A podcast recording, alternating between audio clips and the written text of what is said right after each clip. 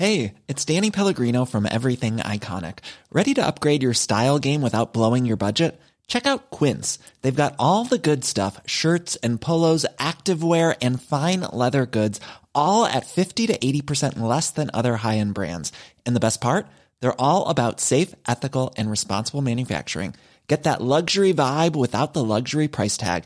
Hit up quince.com slash upgrade for free shipping and 365 day returns on your next order. That's quince.com slash upgrade.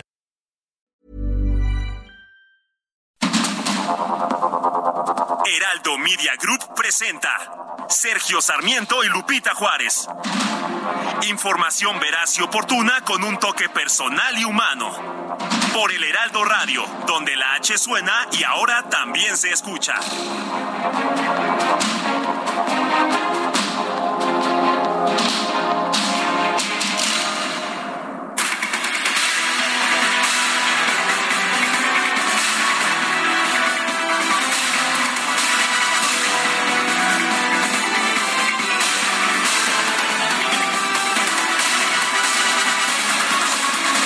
Bueno, pues Alito Moreno, eh, Alejandro Moreno, el líder del PRI, dijo en Twitter que el PRI no recibe ultimátums, ni acepta órdenes, ni de aliados, ni de adversarios. Esto poco después de que el presidente del PAN, eh, Marco Cortés, dijo que si no se retira la iniciativa que amplía el plazo de la presencia de las Fuerzas Armadas en labores de seguridad pública hasta 2028, se eliminaría la coalición política con el PRI. Alito Moreno dijo que el miércoles 7 de septiembre el PRI expresará su postura a través de una conferencia de prensa que se llevará a cabo a las 10 de la mañana. El PRI, dijo, siempre está del lado de las familias mexicanas ante la ineptitud de Morena. Tenemos que tomar decisiones pensando en el futuro de México, es lo que dijo el presidente del PRI a través de Twitter. Marco Cortés del PAN y aliado del PRI en la pues en la alianza de Va por México dijo en una rueda de prensa que si no se retira la iniciativa, una iniciativa presentada por una diputada del PRI que ampliaría eh, lo que ahora es el plazo para que se retire la Secretaría de la Defensa de la Guardia Nacional hasta el 2028, eh, dice Marco Cortés que entonces, pues, ah, pues entonces se va a eliminar la alianza. Eh, hoy la dirigencia nacional del PRI debe asumir la gran responsabilidad de seguirle dando vida a la coalición legislativa que le puso un alto a Morena en la regresiva, destructiva y contaminante ley Bartlett. Tenemos un mandato de millones de mexicanos, es lo que dijo Marco Cortés. Espero que corrijan, que retiren la iniciativa o que la voten en contra, porque de no hacerlo, el PRI cargaría con la responsabilidad y tendría que explicarlo de por qué no pueda continuar la coalición Va por México, ni en lo legislativo, ni mucho menos en lo electoral. Son las 7 de la mañana con tres minutos, siete con tres. Hoy es miércoles, sí, ya es miércoles. 7 de septiembre del 2022. Yo soy Sergio Sarmiento y quiero darle a usted la más cordial bienvenida a El Heraldo Radio. Lo invito a quedarse con nosotros. Aquí estará bien informado, por supuesto, también podrá pasar un rato agradable, ya que siempre hacemos un esfuerzo por darle a usted el lado amable de la noticia. Guadalupe Juárez, muy buen día que nos tienes esta mañana.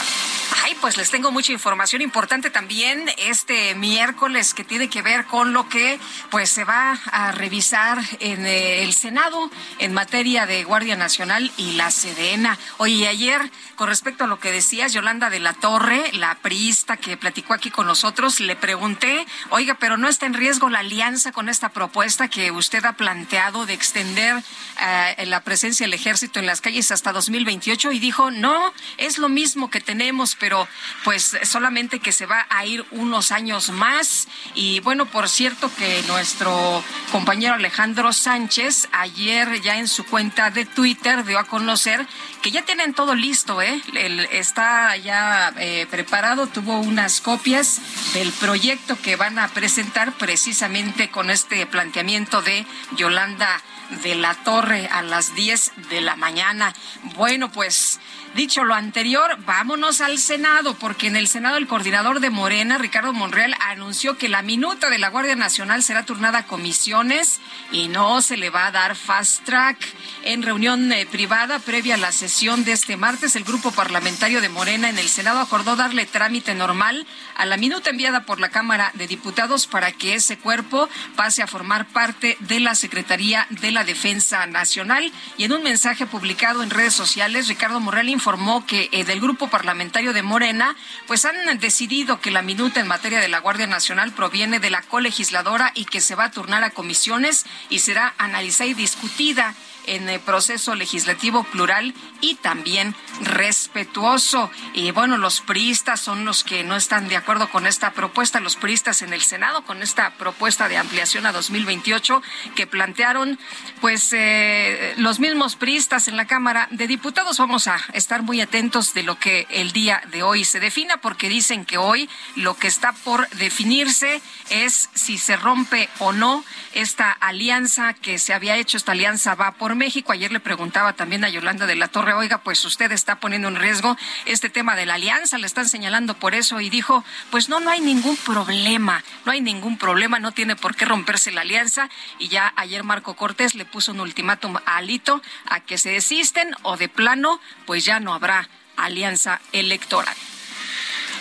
Bueno, todos los ministros de la Corte ya expresaron sus puntos de vista al respecto del proyecto del ministro Luis María Aguilar Morales que eliminaría la prisión preventiva oficiosa, la prisión preventiva obligatoria que actualmente está en la Constitución para una serie de delitos. Los ministros Ana Margarita Ríos Farjat, Javier Laines Potisek, Jorge Mario Pardo Rebolledo eh, se unieron a Yasmín Esquivel Moza, Loreta Ortiz y Alberto Pérez Dayán, así como Juan Luis González Alcántara, para rechazar la posibilidad de que la Corte reforme la Carta Magna, que la Corte elimine una parte de la Constitución que declara inconstitucional a la propia Constitución. En cambio, apoyaron el proyecto de Luis María Aguilar, los ministros Norma Lucía Piña, Alfredo Gutiérrez Ortiz Mena y Arturo Saldívar, el ministro presidente. Vale la pena señalar que el ministro presidente dijo está de por medio la supremacía constitucional y el único que puede reformar la constitución es el poder revisor de la constitución. Estaríamos asumiendo tareas que no nos corresponde. Sin embargo, añadió que conforme a sus convicciones, él, él está eh, apoyando el retiro de esta medida cautelar de la prisión preventiva oficiosa que dice tiene a miles de personas, principalmente a los más pobres en la cárcel, marginados que no tienen quien los defienda y afecta de manera particular a las mujeres. Vayamos a las prisiones y díganme cuánta gente rica hay y vean cuánta gente pobre hay cuántas personas se les fabrican delitos o se les pone una agravante para que ya no puedan salir y se pasen 10, 12, 17, 20 años en una prisión preventiva oficiosa sin que se les dicte sentencia. Son algunas de las palabras del ministro presidente. Eh, sin embargo, pues todo parecía indicar que si se votaba en ese momento sería rechazado el proyecto del ministro Luis María Aguilar, quien pidió de hecho que se pase la votación para mañana jueves, de manera que habrá este periodo de reflexión hoy y mañana sobre el tema de la prisión preventiva oficiosa. Son las 7 de la mañana con 8 minutos.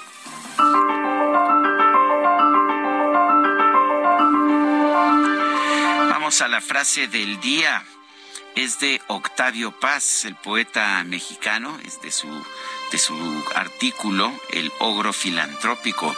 Los presidentes mexicanos son dictadores constitucionales, no caudillos.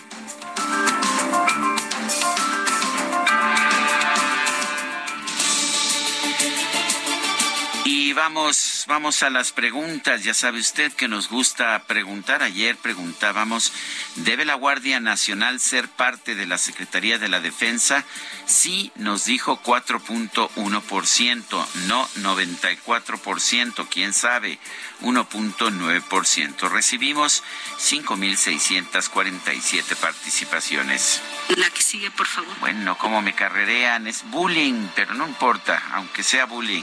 Ya tengo lista mi pregunta de hoy que ya coloqué en mi cuenta personal de Twitter arroba Sergio Sarmiento y es la siguiente. ¿Quién debe hacer las labores de policía? Policía Civil nos dice el 92%, Ejército y Marina afirma el 5%, no sabemos 3%. En 41 minutos hemos recibido 987 votos. Lo mejor de México está en Soriana. Aprovecha que el jitomate guaje está a 10.80 el kilo. Sí, a solo 10.80 el kilo. Y la uva roja globo a 19.80 el kilo. Sí, a solo 19.80 el kilo. Martes y miércoles del campo de Soriana. Solo 6 y 7 de septiembre. Aplican restricciones. Las destacadas de El Heraldo de México.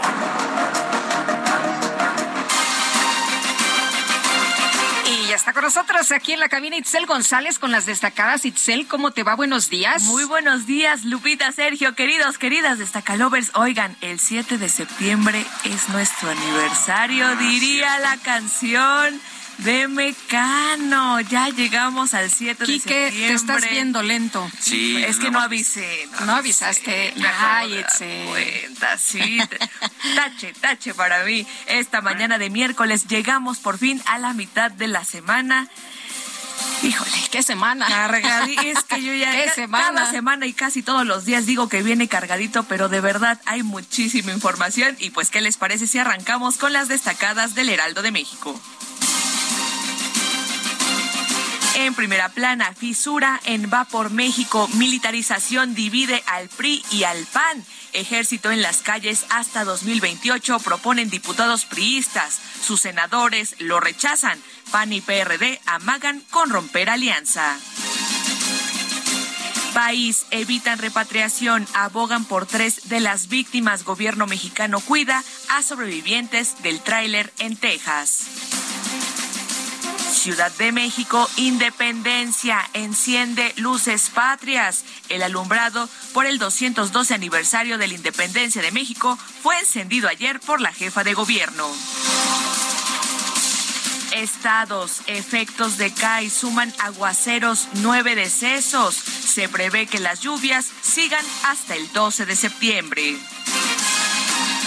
Orbe, California, dejan casas por el fuego, miles de hectáreas fueron consumidas. Azota, ola de calor.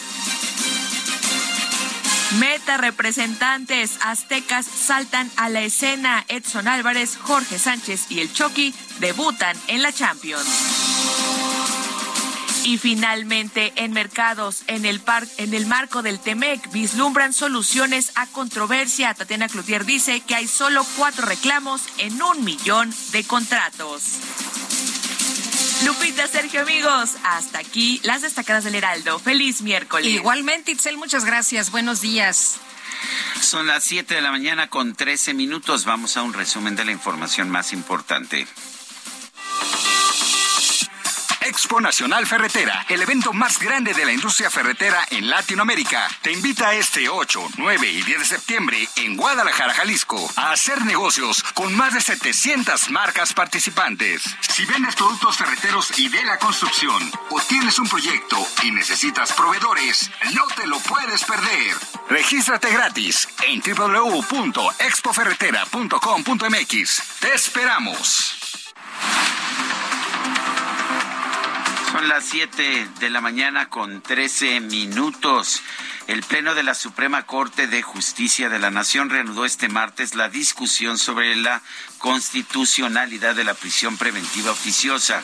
Siete ministros se pronunciaron en contra del proyecto de sentencia del ministro Luis María Aguilar, quien propone eliminar por completo la prisión preventiva obligatoria. Bueno, el debate continúa ya que el ministro Luis María Aguilar solicitó no realizar la votación oficial para analizar si replantea su proyecto. Yo pido a sus señorías y al señor ministro presidente que no se tome la votación hoy mismo, sino que se tome en la próxima sesión, que será el jueves, para que a su vez me permitan eh, analizar reflexionar inclusive eh, para poder asumir o eh, contradecir algunas de las reflexiones que se han sustentado aquí y el próximo jueves me permitan hacer una exposición al respecto. Coordinador de Morena en el Senado, Ricardo Monreal, informó que su bancada decidió que el paquete de reformas para incorporar la Guardia Nacional a la Secretaría de la Defensa Nacional se atienda mediante el proceso ordinario y no por la vía rápida. Opinó que deberíamos insistir en el proceso legislativo ordinario, sin alterar el mismo. Es decir, se recibe la minuta, que esto ocurrió el día de ayer. Esta minuta contiene modificaciones a cuatro leyes ordinarias en materia de seguridad pública. Y se acordó turnarla a dos comisiones dictaminadoras el día de hoy, la Comisión de Justicia y la Comisión de Estudios Legislativos Segunda. El senador de Morena, César Cravioto, consideró que turnar a comisiones la reforma sobre la Guardia Nacional podría generar dudas en Palacio Nacional sobre la lealtad de la bancada curioso. Lo que dice la ley es que las iniciativas se deben turnar a comisiones para su análisis y dictamen. O sea que no, no, veo por qué esto deba provocar la ira del presidente de la República, ¿no? El que se sigan los procedimientos que marcan que marca la ley. Las Comisiones Unidas de Justicia y Estudios Legislativos Segunda del Senado se instalaron en sesión permanente para discutir la reforma sobre la Guardia Nacional, la cual podría llevarse al Pleno a partir del próximo viernes. Y el senador del PAN, también Cepeda, pidió a la Comisión de Justicia realizar un proceso de parlamento abierto para analizar la reforma sobre la Guardia Nacional. Sin embargo, su propuesta fue rechazada. Y además el Senado es el facultado para analizar y aprobar o no el informe de la Guardia Nacional. Pues seamos responsables, abramos este debate de cara a la nación, pero no en uno o dos días, eso por favor, Parlamento abierto, que quiero hacer la propuesta específica. Yo sé que ahorita quizá va a haber receso, pues cuando se retomen, porque se vote si se somete o no el asunto a Parlamento abierto, es propuesta específica, para que abierto de cara a la sociedad discutamos el tema de seguridad pública. Nosotros tenemos la mejor disposición de encontrar juntos la mejor manera de acabar con la violencia en este país. Simplemente no estamos de acuerdo en que sea militarizando este país y mucho menos estamos de acuerdo en que sea aprobando una ley que claramente es violatoria del 21 constitucional. El dirigente nacional del PAN, Marco Cortés, advirtió que su partido podría romper la alianza con el PRI y el tricolor respalda la reforma sobre la Guardia Nacional y la iniciativa para ampliar la actuación de las Fuerzas Armadas en tareas de seguridad pública. La razón de ser de la coalición Va por México no es electoral. Si hay que ganar elecciones para tener legisladores, para tener buenos gobiernos de coalición, podríamos ir eventualmente en alianzas electorales, pero si no se cuida la razón de ser, lo que le dio sentido a esta coalición, simplemente no valdría la pena continuarla. Bueno, y también eh, Cortés señaló que el dirigente nacional del PRD, Jesús Zambrano, confirmó que los legisladores de su partido van a rechazar cualquier intento de militarización del país. Sí, el día de ayer platiqué ampliamente con Jesús Zambrano, presidente nacional del PRD, y por supuesto que estamos en completo acuerdo de no acompañar ni la minuta que se discute en el Senado, ni la iniciativa de reforma constitucional que se discutirá en breve en la Cámara de los Diputados. En absoluta congruencia en lo que hemos venido diciendo desde la coalición Va por México. Y hablé también el pasado sábado con el dirigente nacional del PRI le expresé todas estas preocupaciones por México y me dijo que la revisaría y estamos esperando su respuesta. Bueno, a través de Twitter, el dirigente nacional del PRI, Alejandro Moreno, advirtió que su partido no acepta ultimátums, ni órdenes, ni de aliados, ni de adversarios. El coordinador del PRI en el Senado, Miguel Ángel Osorio Chong, reveló que su bancada no fue informada de la propuesta del tricolor en San Lázaro para mantener a las Fuerzas Armadas en las calles. Esta que hoy está presentada, que se va a discutir, el voto va a ser en contra y por supuesto no estamos de acuerdo eh, ni en la presentación ni por supuesto en eh, esta iniciativa. Eh, va en contra de lo que hemos venido planteando durante estos últimos años. Se les dio el tiempo suficiente pedido por las propias Fuerzas Armadas aquí estando en el Senado de la República y, queremos que se cumpla ese plazo, por lo que no estamos de acuerdo y por eso estamos pidiendo la, que venga nuestro compañero Rubén Moreira a platicar con nosotros coordinador del PRI en la Cámara de Diputados, Rubén Moreira, rechazó que la iniciativa sobre la permanencia del ejército en funciones de seguridad pública sea una negociación con Morena para beneficiar al líder nacional del partido, Alejandro Moreno. No, hombre, es una prórroga, una de cambio por cuatro años más. No rompen el porque, porque se menciona nueve años, no, no son nueve años, son cuatro años más. Sí, sí. O sea, no son nueve años. Pero será suficiente. Pero eso, evitaría el desapruebo. Pues yo espero que sí.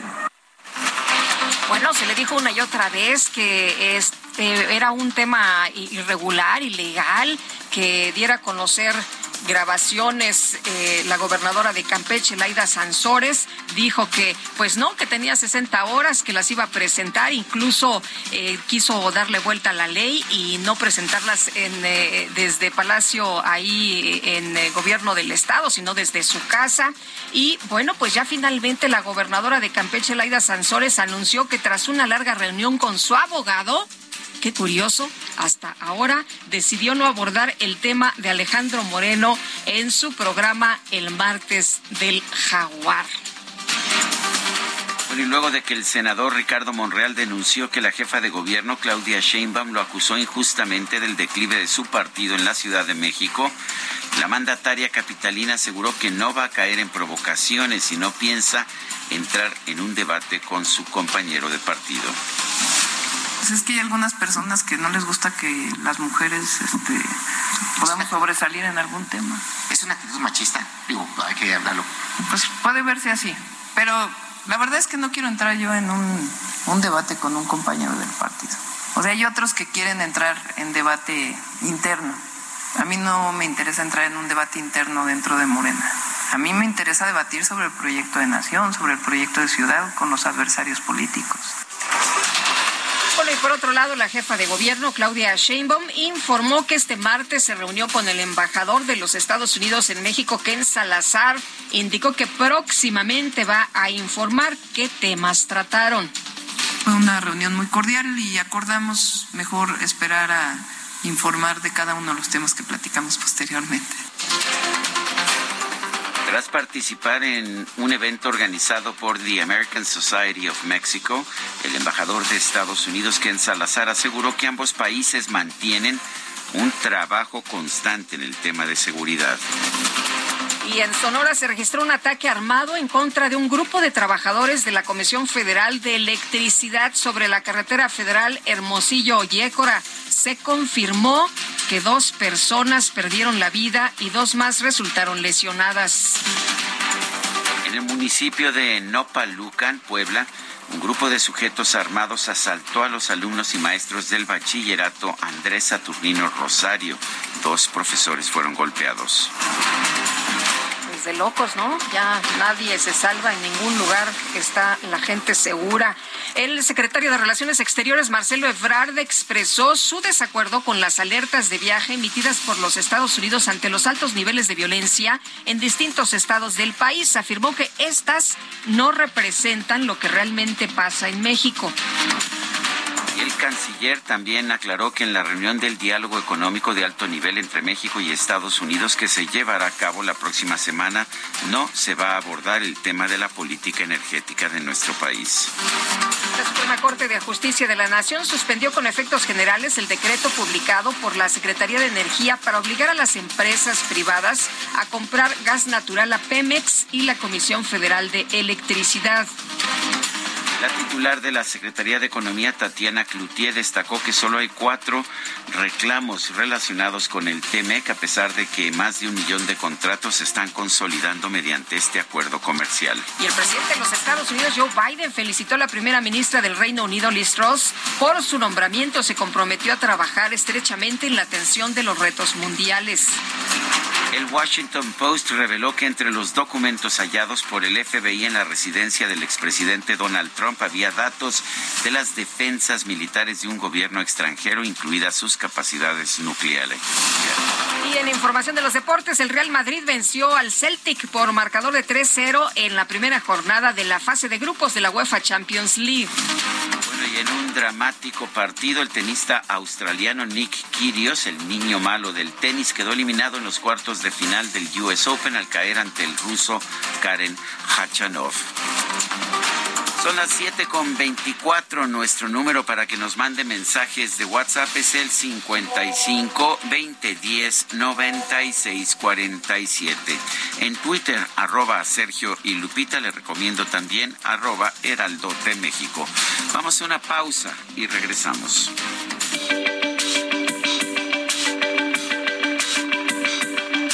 Sergio Sarmiento y Lupita Juárez quieren conocer tu opinión, tus comentarios o simplemente envía un saludo para hacer más cálida esta mañana. Envía tus mensajes al WhatsApp 55 20 10 96 47.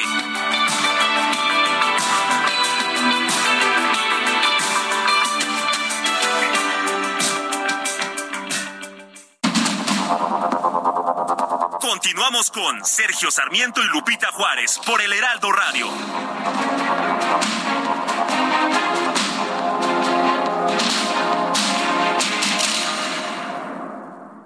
Soriana encuentras la mayor calidad. Lleva pollo entero fresco a 37.90 el kilo. Sí, a solo 37.90 el kilo. Y la carne molida de res 80-20 a 86.90 el kilo. Sí, a solo 86.90 el kilo. Soriana, la de todos los mexicanos. A septiembre 7. Aplican restricciones. Un día como hoy, en 1949, falleció en la Ciudad de México José Clemente Orozco Flores caricaturista, muralista y litógrafo mexicano. Cerca de su casa había una imprenta en donde se hacían los grabados de José Guadalupe Posada. Ahí conoció su obra y sus grabados que lo llevaron a interesarse por la pintura. Después, se inscribió en la Academia de Bellas Artes de San Carlos a tomar clases nocturnas de dibujo. En 1922 se unió a Diego Rivera y a David Alfaro Siqueiros en el Sindicato de Pintores y Escultores, intentando recuperar el arte de la pintura mural bajo el patrocinio del gobierno. Cuatro años más tarde, por encargo de la Secretaría de Educación, pintó en la ciudad de Orizaba el mural Reconstrucción en el edificio que ocupa el Palacio Municipal. De 1936 a 1939, Orozco realizó tres grandes obras murales en Guadalajara, en la Rectoría de la Universidad de Guadalajara, en el Palacio de Gobierno de Jalisco y en el Hospicio Cabañas. José Clemente Orozco mostró gran interés en los temas sociales, que en su primera etapa expresó en la representación de la cotidianidad del mundo subalterno como bares y cabarets. Sus temas preferidos fueron la historia precolombina, la historia de México y la crítica al mundo contemporáneo. En su obra predominan los personajes masculinos. Murió mientras trabajaba en los primeros trazos de un mural en el edificio multifamiliar Presidente Alemán. Fue sepultado en la Rotonda de las Personas Ilustres en la Ciudad de México.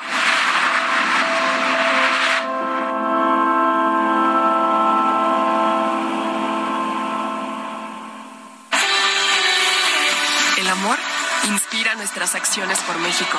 Reforestando la tierra, reciclando, cuidando el agua, impulsando a las mujeres y generando bienestar en las comunidades. Juntos somos Coca-Cola y contigo el amor multiplica.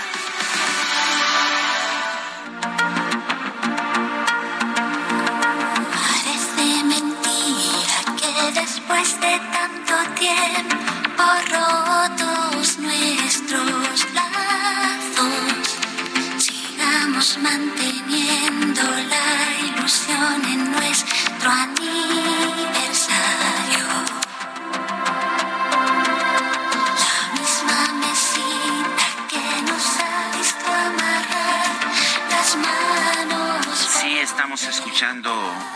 canción que se ha vuelto clásica el 7 de septiembre, la estamos escuchando hoy 7 de septiembre. Y bueno, pues lo que nos dice este grupo mecano es que el 7 de septiembre es, es nuestro aniversario y no sabemos si besarnos en la cara o en los labios. Y aunque la historia se acabó, hay algo vivo en este amor.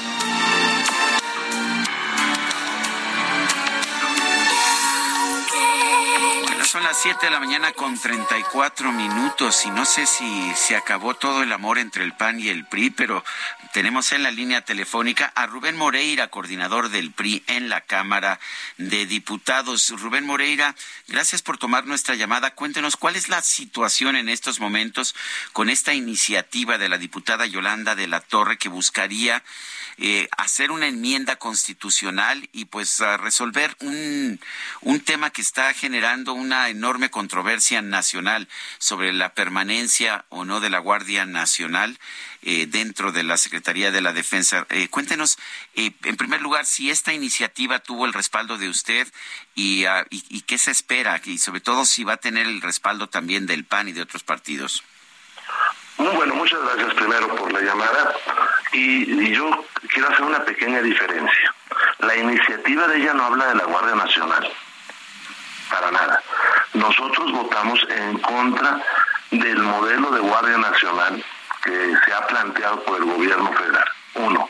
Dos. Otro tema es quién se hace responsable de la seguridad, que a juicio mío tienen que ser los tres órdenes de gobierno y tiene que haber un pro- programa de multidimensional para resolver el problema de la seguridad. Y tres, es el tema que planteó Yolanda. En la Constitución, en un artículo transitorio de una reforma de 2019, se establece que en dos años el ejército no puede participar en temas de seguridad.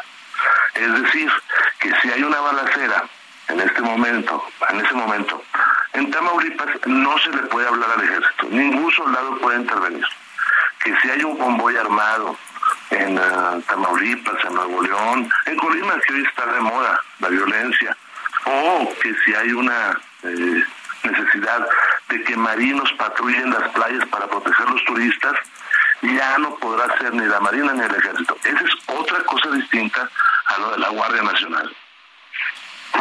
Sí, eh, Rubén, eh, lo están leyendo entonces mal en el Senado porque ayer ya salieron a decir que no van con esta propuesta de, de Yolanda de la Torre y bueno, también incluso los panistas eh, podría eh, ser que lo leyeron también mal porque pues dijeron que o rectifican o está en riesgo la alianza. A ver, eh, yo también ahí diría dos cosas. Primero, la alianza se concreta en que nos podamos poner de acuerdo en las candidaturas del Estado de México y de Coahuila. En eso se concreta. ¿Por qué? Pues porque hoy mismo no hay un acuerdo. Yo he tenido la autorización de trabajar las alianzas que se dieron en el 21. Sí, esos dos estados originalmente no querían participar en las alianzas. De hecho, uno de ellos no participó. Hoy hay, yo creo que para bien, un, con- un convencimiento de que hay que ir a la alianza, pero en este momento no hay ningún acuerdo.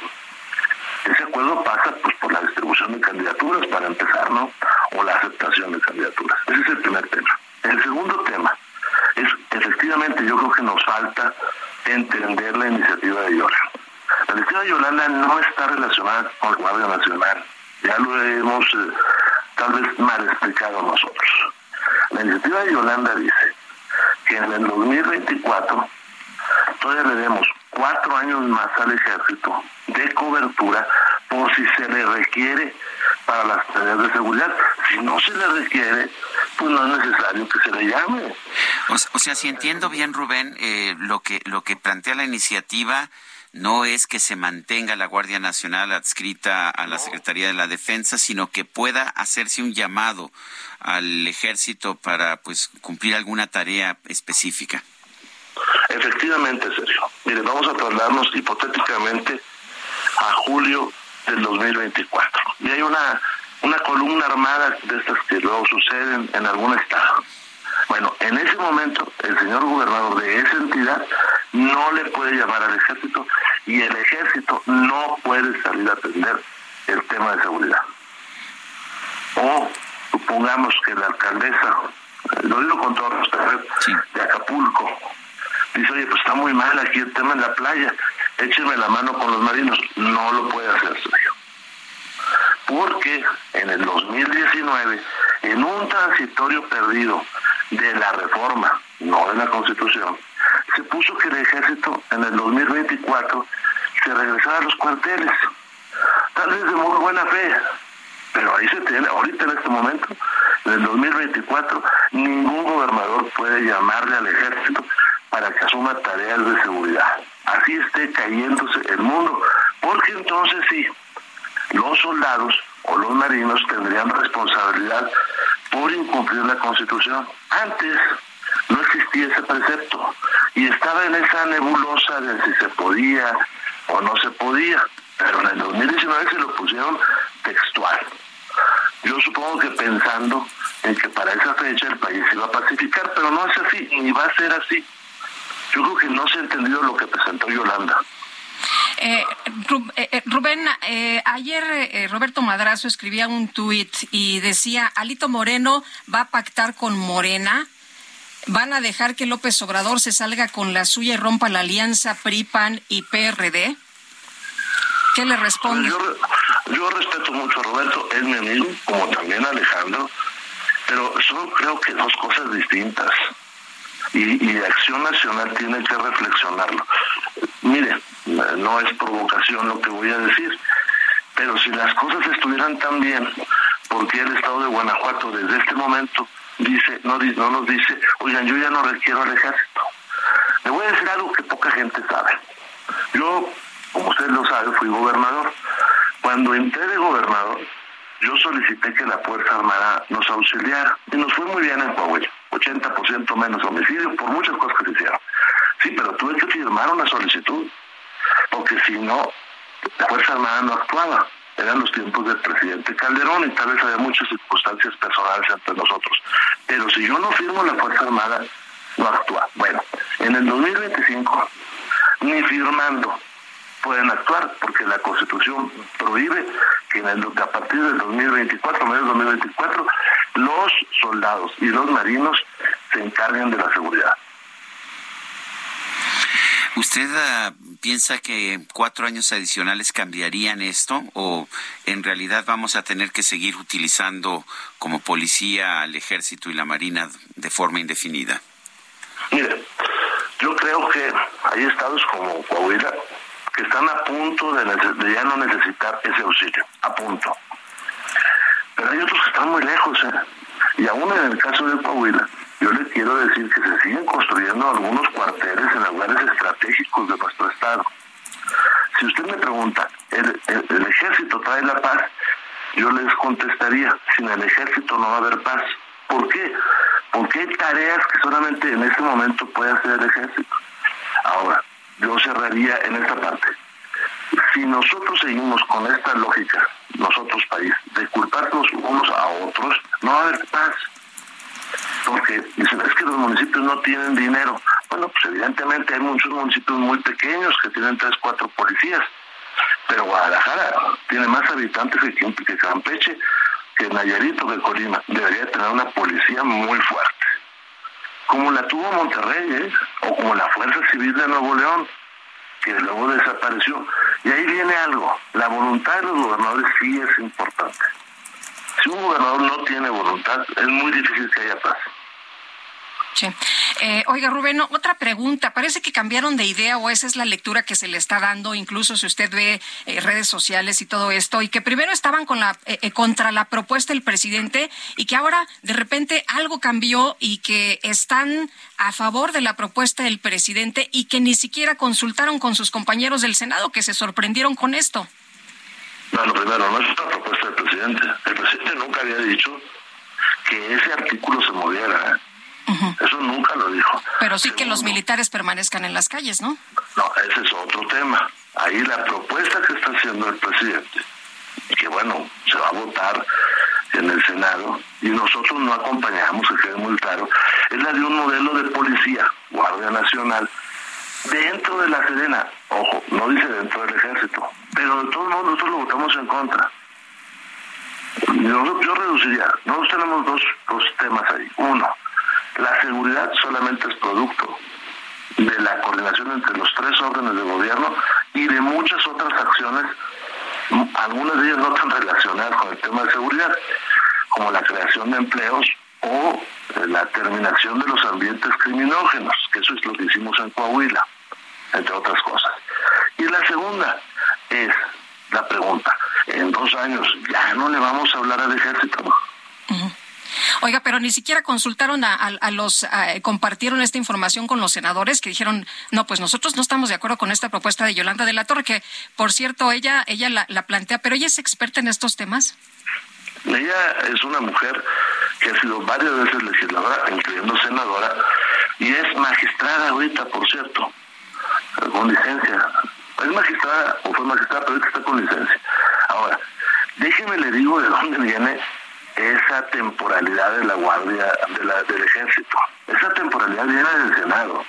Cuando se votó la Guardia Nacional en el 2019, finales del, del 2019, se votó por primera vez en Cámara de Diputados, no salió con esa reforma constitucional que estamos platicando. No salió. Cosa curiosa, en el Senado estaban hablando de la Guardia Nacional y luego pusieron en un transitorio que el ejército ya no participaría en temas de seguridad, pero eso salió del Senado, no salió de Cámara de Diputados en aquella ocasión y no es recriminar a nadie. Cuando yo lo vi, dije, ah, pues me parece muy bien, ya le están dando cobertura legal a la actuación del ejército, pero dudo que en cinco años esto se arregle. Bueno, es muy sencillo, hoy lo tenemos que arreglar. Yo he hablado ya con casi todos los senadores y les digo, pues muy sencillo. O sea, ¿va a tener cobertura legal el ejército o no? ¿Ya no lo van a requerir o no? Pues yo quiero agradecerle Rubén Moreira, coordinador del PRI en la Cámara de Diputados, esta conversación. Yo le agradezco y espero que haya quedado más claro la diferencia entre las tres cosas. Me, quedó, me quedó muy claro y me quedó claro que eh, por lo menos nosotros y creo que casi todos los medios no interpretamos de hecho esta iniciativa de Yolanda de la Torre de forma adecuada pero pues me queda claro. Vamos a ver qué, qué pasa porque... En una palabra, está en la redacción y son tres cosas distintas. Y ahí está en la redacción. Si no se cambia ese artículo, bueno, pues las consecuencias ya se los dije. Si alguien no nos quiere acompañar en la votación, bueno, pues en el 2024 veremos qué sucede. Claro. Bueno, pues Rubén Moreira, gracias nuevamente. Le agradezco mucho. Son las 7 con 46. En Soriana encuentras la mayor calidad. Lleva pollo entero fresco a 37.90 el kilo. Sí, a solo 37.90 el kilo. Y la carne molida de res 80-20 a 86.90 el kilo. Sí, a solo 86.90 el kilo. Soriana, la de todos los mexicanos. A septiembre 7. Aplican restricciones. Bueno, y el PAN amagó con romper la alianza con el PRI si avala la reforma para prorrogar al ejército en las calles. Misael Zavala, cuéntanos qué tal, muy buenos días. Como que no les cayó muy bien, ni siquiera sabían, les cayó por sorpresa, al igual que a los senadores del PRI. Cuéntanos. Hola, Misael. A ver, vamos, ya están tratando de de recuperar la llamada. Efectivamente. Bueno, bueno vamos con, con otra eh, vamos con otra entrevista. Jesús Zambrano, ya está Misael. Ah, perdóname, Jesús Zambrano, en un momento vamos contigo. Primero, Misael Zavala, ¿qué tal? Buen día. Nos están, cotorre nos están cotorreando. Bueno, vamos, vamos con, vamos con Jesús Zambrano. Oh, oh, hola Jesús, ¿cómo estás? Buenos días. Presidente nacional del PRD. ¿Cómo te va? Oye, pues eh, cuéntanos cómo, cómo ves esta, esta propuesta, este planteamiento del el PRI de dejar en las calles a los militares que el ejército permanezca hasta el 2028.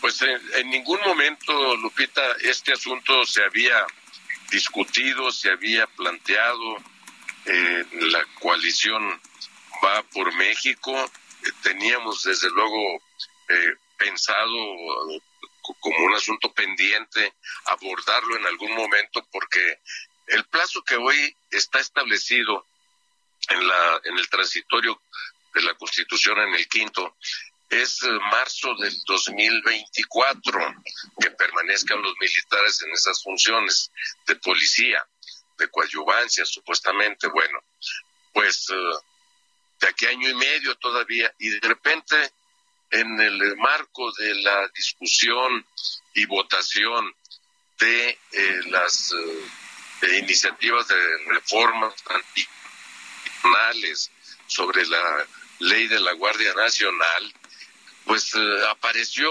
incluso ya después de que se habían eh, empezado a debatir las cosas, aparece por ahí subrepticiamente esta eh, iniciativa que es reforma constitucional y que contraviene los acuerdos que teníamos, los que tenemos vigentes de una moratoria constitucional en esas materias regresivas para la vida del país y además contraviene toda la lógica discusión nuestra de preocupación por el militarismo que está sigue implantándose en nuestro país y que no está dando frutos. Lamentablemente la Guardia Nacional no ha dado los frutos que se pensó que se iban a lograr. Hay hoy más inseguridad, más terror, más violencia hoy que hace eh, cuatro años, tres años y medio que se creó la guardia. Entonces el problema no es más militares o no en esto, sino la estrategia que ha fallado y que no quiere reconocer López Obrador que ha fallado en esta materia. Entonces hay muchos asuntos pues de fondo muy preocupantes eh, en esto. No compartimos en el PRD y no vamos a acompañar una reforma de esta magnitud eh, y mucho menos si no hay ni siquiera una discusión, una valoración, una autocrítica de parte del gobierno en este punto, en este tema tan delicado. No es cualquier cosa lo que está en juego. Es verdad que la gente ve a los militares en donde hay un clima de inseguridad y dice, ¡uh, qué bueno que llegaron! Pues sí, eh, pero si no se combate a la inseguridad y luego en el órale que dejen entrar los militares, que sigan los militares, que nos acostumbremos a ver a los militares todos los días hasta en la sopa, pues eso ya huele a dictadura. Y eso es lo que hay que evitar que suceda. Ahora, nos, nos decía hace unos minutos Rubén Moreira, de, el coordinador de los diputados del PRI, que la iniciativa que se está lanzando en la Cámara de Diputados, que está lanzando Yolanda de la Torre, no tiene nada que ver con la Guardia Nacional, que lo que establece es que pues después del, de marzo del 2024, si un presidente municipal o un gobernador se enfrenta quizás a una columna de delincuentes, eh, pues que pueda llamar al ejército. Dice que eh, si se deja la ley como está, ya no podría hacer eso. A ver, es una eh, falacia eso, no, no es verdad, son argumentos que se están inventando, Sergio. Insisto, falta todavía año y medio para llegar a marzo del 2024. ¿Qué es lo que preocupa ahora? Dice, ah, es que ¿qué va a pasar eh, cuando suceda esto? Pues oye, de aquí a año y medio todavía van a pasar muchísimas cosas y no estamos diciendo de ninguna manera con irresponsabilidad nuestra que ya se vayan ahorita los militares a los cuarteles. No, falta, insisto, año y medio para eso. ¿Por qué la premura para meter sin discusión, sin acuerdo de la coalición, violando acuerdos de la eh, de, la coalición? ¿Por qué meten esta iniciativa? Eso es lo desconcertante y que colocado, hay que decirlo así, a la delicada. Eh, Jesús, eh, ¿Ustedes también estarían eh, eh, en, concordancia con lo que ha dicho Marco Cortés de eh, si no se retira esta iniciativa, ¿ustedes también creen que se terminará la alianza con ellos? ¿Esto pone en riesgo la alianza? Por supuesto que le pone en riesgo la alianza Lupita, el proceso legislativo. Falta todavía que pase al Senado. Ayer ya, por cierto, la bancada del PRI en el Senado de la República dijo que no acompañaría esa eh, reforma y que desde luego ellos están muy interesados en que la coalición eh, va por México se mantenga mirando hacia el 24 y desde luego para que sigamos caminando juntos como coalición legislativa. Vamos a esperar a ver qué es lo que sucede para no adelantar vísperas, pero claro que pone en riesgo si llegamos a un punto en el que ya se, el PRI, tanto en la Cámara de Diputados, su dirección nacional y el Senado de la República, dicen no, no vamos a dar marcha para atrás. Bueno, entonces eh, la coalición no es eh, a toda costa, la coalición es sobre bases programáticas firmes, sobre principios fundamentales, que al mismo tiempo los comprometimos con la sociedad, con la ciudadanía, cuando el año pasado se fue a pedir los votos para las diputaciones y cambiar la correlación de fuerzas. Muy bien. Pues Jesús Zambrano, presidente nacional del PRD, muchas gracias por conversar con nosotros esta mañana. Muy buenos días. Al contrario, gracias a ti ustedes. Gracias. Muy buenos días. Hasta luego. Bueno, nosotros vamos a una pausa. Le recuerdo nuestro número de WhatsApp es el 55 2010 9647. Regresamos.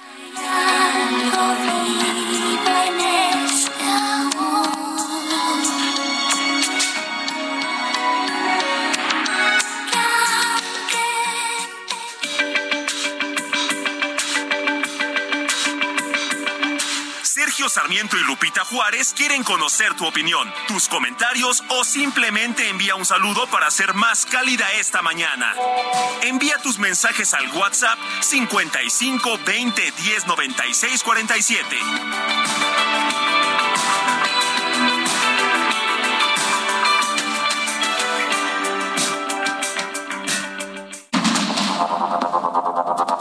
Continuamos con Sergio Sarmiento y Lupita Juárez por el Heraldo Radio.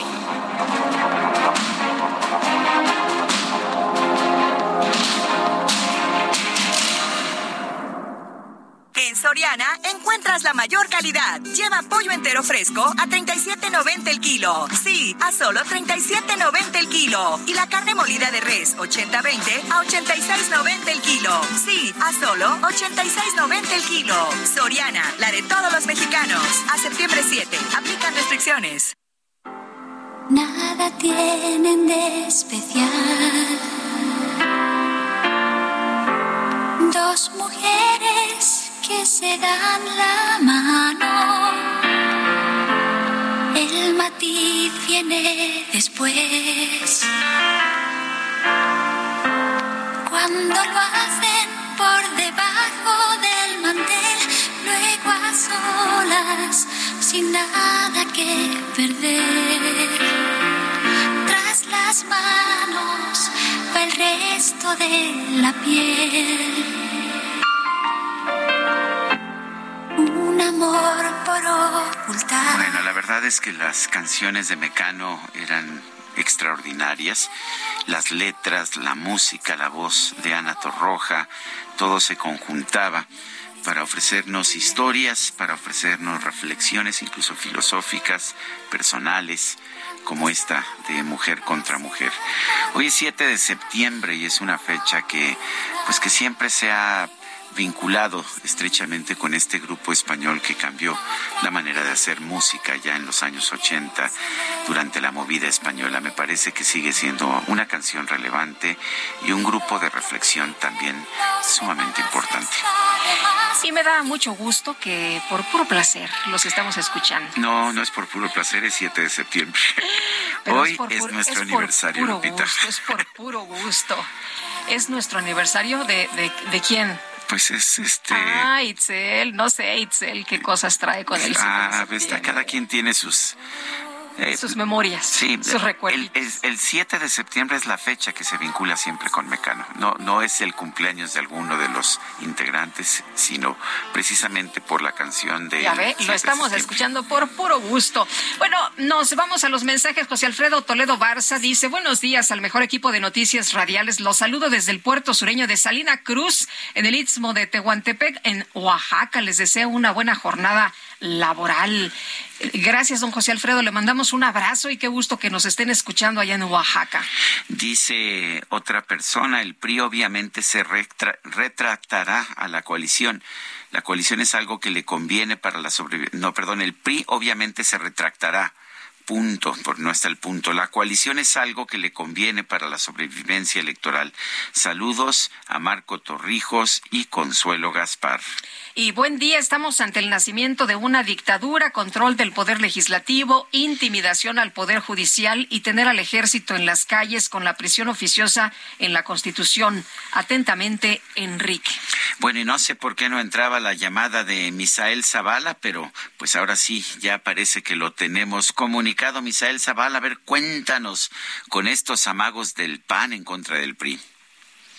Así es, Sergio Lupita, muy buenos días. Pues efectivamente el presidente nacional del PAN, Marco Cortés, se le vio muy molesto ayer en el Senado de la República, donde ofreció una conferencia de prensa y en la que amagó con romper la alianza Va por México si el Partido Revolucionario Institucional avala la propuesta para ampliar que el ejército realice labores de seguridad en las calles de hasta el 2028. Originalmente, Sergio Lupita, pues como ya se ha comentado, está, eh, pues esta, la Constitución indica que eh, pues el ejército tendría que estar en las calles hasta el 2024, pero los priistas buscan que eh, se realice hasta el 2028 y en una conferencia de prensa el líder panista fue enfático al pedir a la dirigencia nacional del PRI y los diputados federales priistas que corrijan y voten en contra porque de no hacerlo el PRI estaría cargando con la responsabilidad y tendría que explicar el por qué no puede continuar la coalición Va por México ni en lo legislativo y mucho menos en lo electoral. Acompañado por la bancada panista en el Senado, Cortés Mendoza dijo que la razón de ser de la coalición Va por México es cuidar a nuestro país y esta iniciativa que eh, pues ha lanzado eh, los periodistas no cuida eh, nuestro país. Hay que ganar elecciones para tener legisladores, para tener buenos gobiernos de coalición. Podríamos ir eventualmente en alianzas electorales, pero si no se cuida la razón de ser, lo que le dio sentido a esta coalición, simplemente no valdría la pena continuar con la alianza, dijo Marco Cortés. También manifestó que la iniciativa de los diputados del PRI para ampliar hasta el 2028 que el ejército realice acciones de seguridad en las calles es llevar al país a la militarización y es absolutamente incongruente. Incluso pues le hizo un llamado al presidente nacional del PRI, Alejandro Moreno Cárdenas, y también a todos los legisladores priistas a que esta iniciativa se retire de inmediato de eh, pues la agenda legislativa de San Lázaro, porque pues fue enfático al decir que esta propuesta es también continuar con una militarización de la nación. Sergio Lupita, hasta aquí la información. Muy bien, gracias, Misael Zavala. Gracias, muy buen día. Buenos días. Y el gobernador de Jalisco, Enrique Alfaro, pidió que se respete el ordenamiento constitucional para que el ejército regrese a los cuarteles en 2024. Y Jorge Almaquio, nos tienes todos los detalles. Adelante, buenos días. Algo pasa ahí con nuestras. Ah, adelante, Jorge. ¿Qué tal, Lupita? Sergio, amigos, muy buenos días. Así es, el gobernador de Jalisco, Enrique Alfaro llamó a que se respete la decisión constitucional para que el ejército mexicano regrese a los cuarteles en el 2024, como se determinó en la ley de la Guardia Nacional.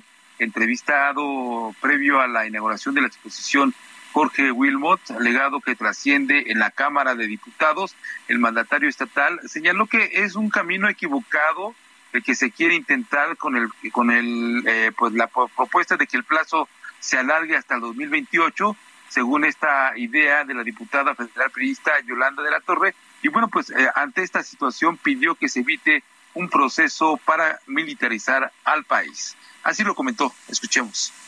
Yo insisto en que el camino que se planteó cuando se aprobó la reforma para la creación de la Guardia establecía los mecanismos para garantizar que no se avanzara en un proceso de militarización en el país y yo esperaría que ese mecanismo y ese, esa agenda de transición se respetara.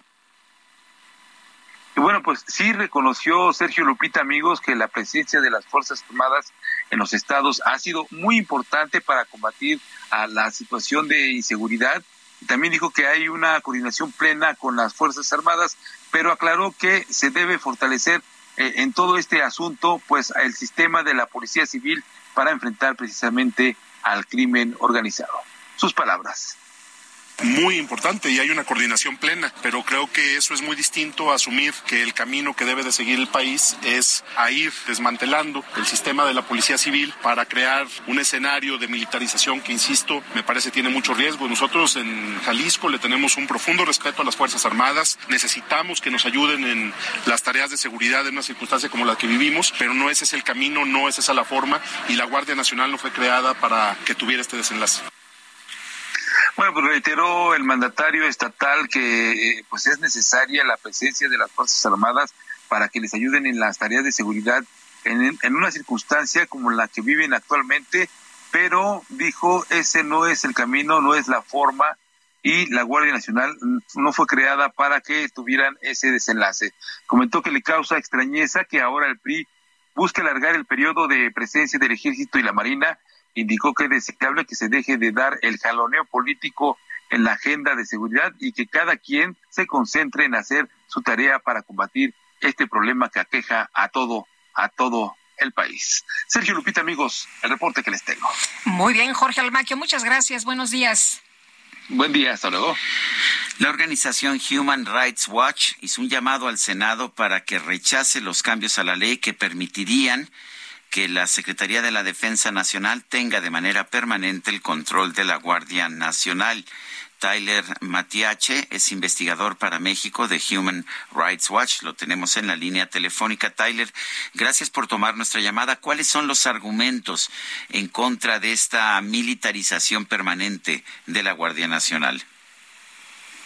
Pues antes de nada, creo que es importante eh, simplemente recordar que es lo que hemos visto durante los últimos casi dos décadas con militares en la calle.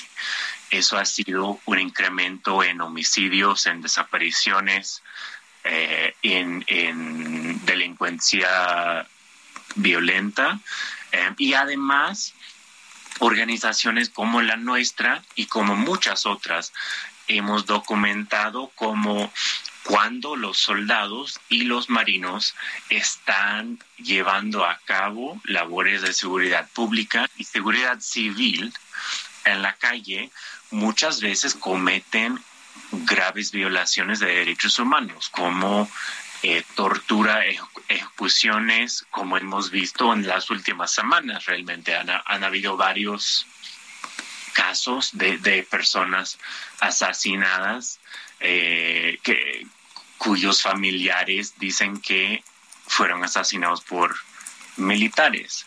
Eh, así que para mí el argumento central es que esa es una estrategia que no ha funcionado durante años. Eh, no tiene sentido extenderla más tiempo.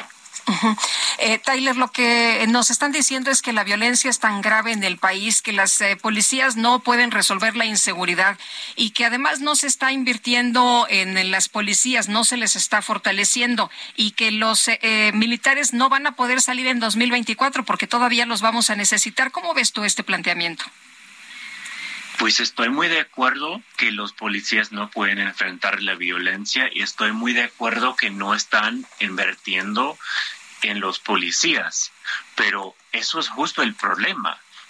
Desde hace cuántos años han habido gobiernos que dijeron de manera temporal vamos a necesitar los soldados mientras hagamos este proceso de invertir los policías, de tener cuerpos profesionales eh, policiales en el país para enfrentar la violencia, pero nunca se han hecho esas inversiones y seguimos en espera.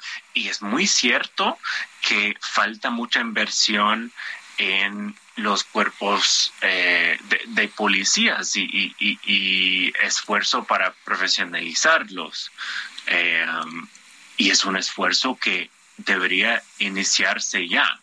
Creo que es importante eh, cuando hablamos de esto, muchas veces hablamos, incluso el gobierno habla de violencia de, de cárteles y de, de crimen organizado y dicen, tiene sentido que necesitamos soldados para combatir grupos armados que realmente operan como sus propias milicias, ¿no? Y creo que hay una discusión eh, real que podríamos tener ahí. Pero lo que estamos hablando ahora con esta iniciativa sobre la Guardia Nacional es que los militares van a estar realizando tareas como eh, dar multas por exceso de velocidad, van a poder detener personas en la calle por eh, tomar en la vía pública o cosas como graffiti. O sea, esas son tareas realmente civiles que no tienen nada que ver con eh, las Fuerzas Armadas y, no hay ninguna justificación de que las Fuerzas Armadas estén realizando esas tareas. Eh, Tyler, eh, veo que asumes una posición filosóficamente hablando utilitaria. Dices, las Fuerzas Armadas han fracasado, tenemos muchos casos de abusos de las Fuerzas Armadas, de homicidios, de torturas perpetrados por las Fuerzas Armadas, pero si me voy a eso, pues hay una igual cantidad de casos o quizás más de esos mismos tipos de abusos perpetrados por policías. Eh, no significa, pero esto no significa que no podamos tener una policía civil. No es, no es este argumento, pues un argumento que no, que, que no debería ayudarnos a tratar de construir, digamos, la mejor fuerza de seguridad posible para los ciudadanos. Estoy de acuerdo que hace falta construir una, un cuerpo de seguridad profesional. Eh, la pregunta aquí, o sea, eh, podemos reconocer que ni los militares ni los policías ahora mismo son el cuerpo de seguridad indicado para eso, eh, pero si queremos hablar de eso, o sea, la pregunta real es cuál es la diferencia entre un policía y un militar. Y la gran diferencia ahí es el entrenamiento que debería recibir un militar es diferente al entrenamiento que debería recibir un policía, en el sentido de que un militar aprende que puede usar la fuerza como primer recurso y un policía aprende que puede utilizar la fuerza como último recurso. Eh, así que si estamos partiendo del punto de que ninguna de esas dos eh, instituciones ahora mismo es capaz de atender la violencia en una manera que respeta los derechos humanos, entonces deberíamos decir es la hora de empezar este esfuerzo de profesionalizar las policías. Bueno, yo quiero agradecerte, Tyler Matiache, investigador para México de Human Rights Watch, el haber conversado con nosotros esta mañana. Gracias. Son las ocho con dieciséis. Lo mejor de México está en Soriana. Aprovecha que el jitomate guaje está a 10.80 el kilo. Sí, a solo 10.80 el kilo. Y la uva roja globo a 19.80 el kilo. Sí, a solo 19.80 el kilo. Martes y miércoles del campo de Soriana. Solo 6 y 7 de septiembre. Aplican restricciones. Bueno, el subsecretario de Prevención y Promoción de la Salud, Hugo López Gatel, informó ayer que tres millones de niños de entre 5 y 11 años recibirán la vacuna cubana Abdalá como parte de la Estrategia Nacional de Vacunación contra el COVID-19. Y vamos a platicar precisamente el tema con el doctor Francisco Moreno, médico internista e infectólogo del Hospital ABC. Paco, qué gusto, ¿cómo estás? Buenos días. Buenos días, Lupita. Buenos días, Sergio.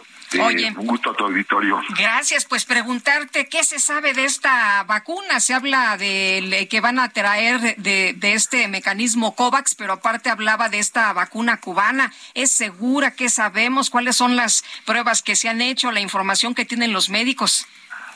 Pues desafortunadamente no hay mucha información. En el ámbito científico, la publicación más reciente que hay es de abril 22 de este año, en donde muestran los resultados de la fase 1-2. Es decir, recordemos que hay tres fases antes de que se apruebe una vacuna.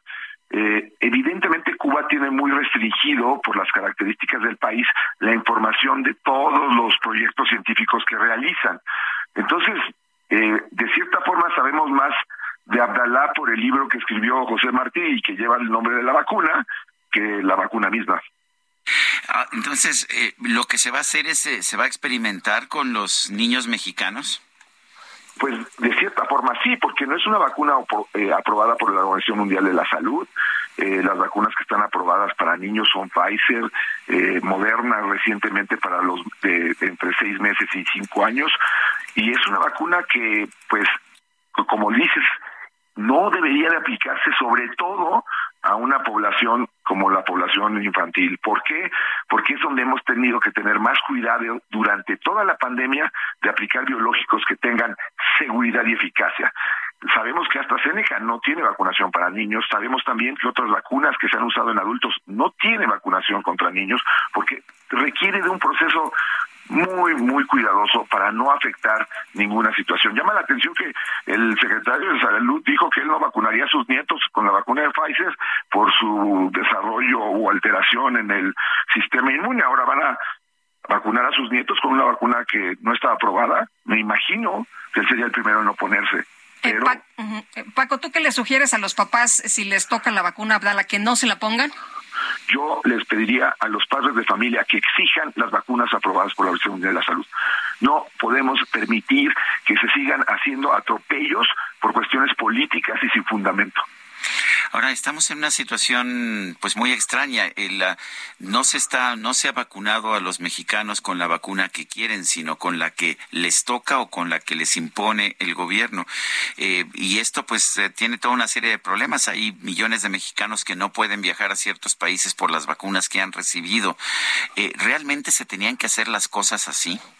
No, absolutamente no. Este es el resultado de una monopolización de la vacuna el, tratar de que los logros en cuanto al control de la enfermedad fueran eh, del gobierno.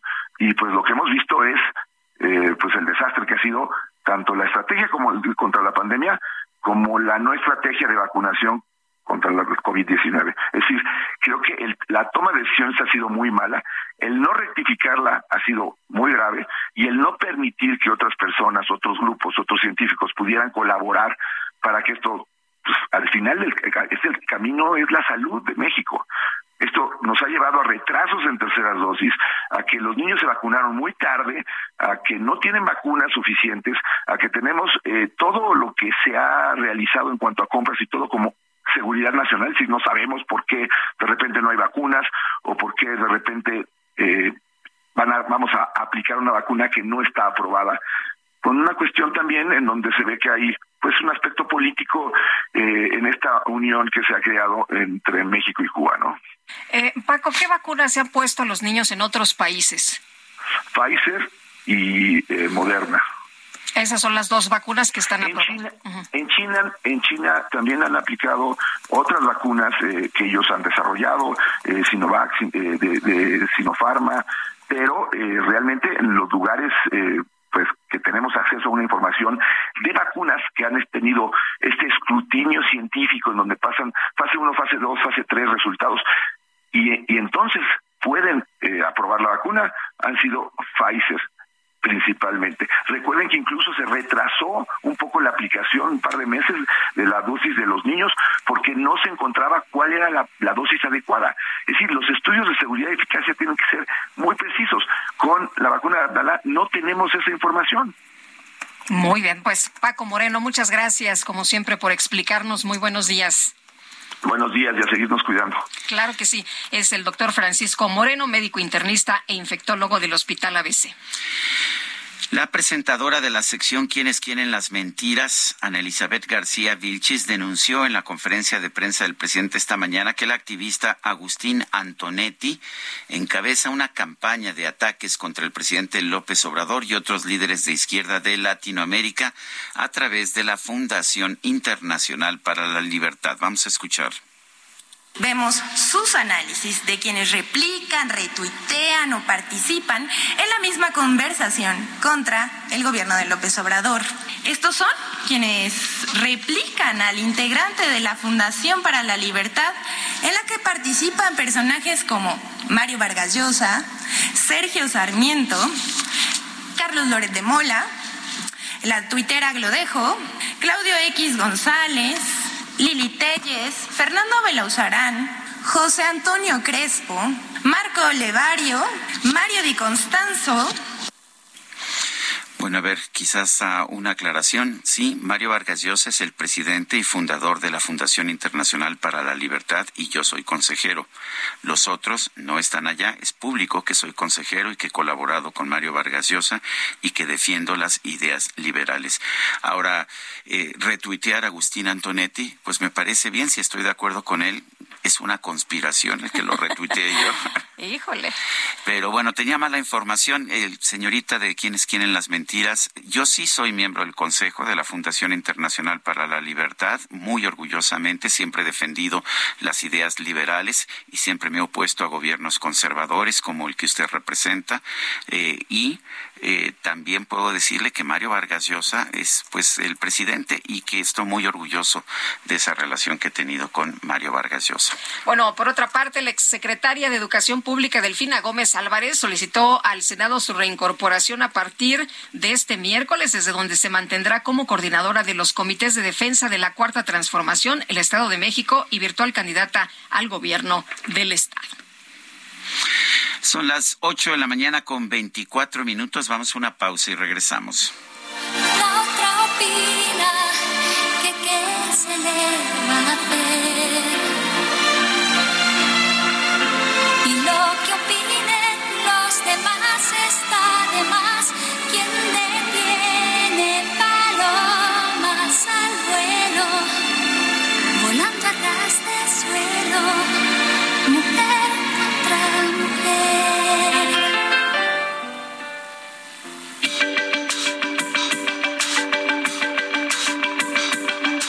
Sergio Sarmiento y Lupita Juárez quieren conocer tu opinión, tus comentarios o simplemente envía un saludo para ser más cálida esta mañana.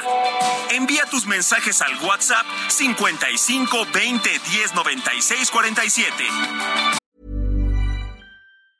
Hiring for your small business? If you're not looking for professionals on LinkedIn, you're looking in the wrong place. That's like looking for your car keys in a fish tank.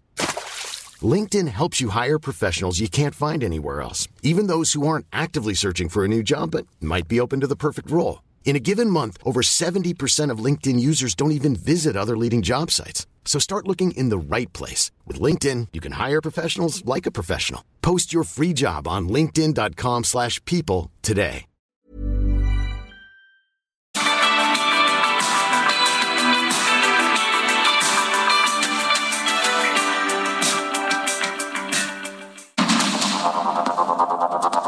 Continuamos con Sergio Sarmiento y Lupita Juárez por el Heraldo Radio.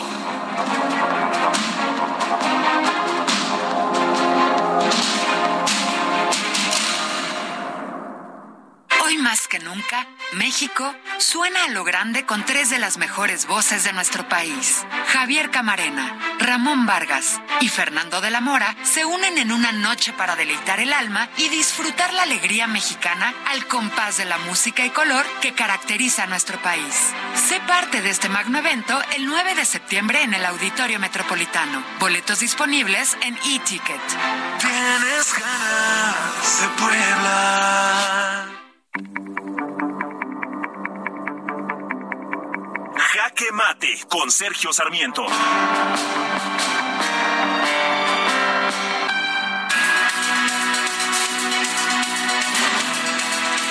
Entiendo el argumento que se ha presentado en el sentido de que la Suprema Corte de Justicia no puede declarar inconstitucional una parte de la Constitución mexicana. Lo dijo el ministro Albero, Alberto Pérez Dayán, un juez de carrera, un juez de toda la vida, cuando rechazó el proyecto del ministro Luis María Aguilar que eliminaba la prisión preventiva.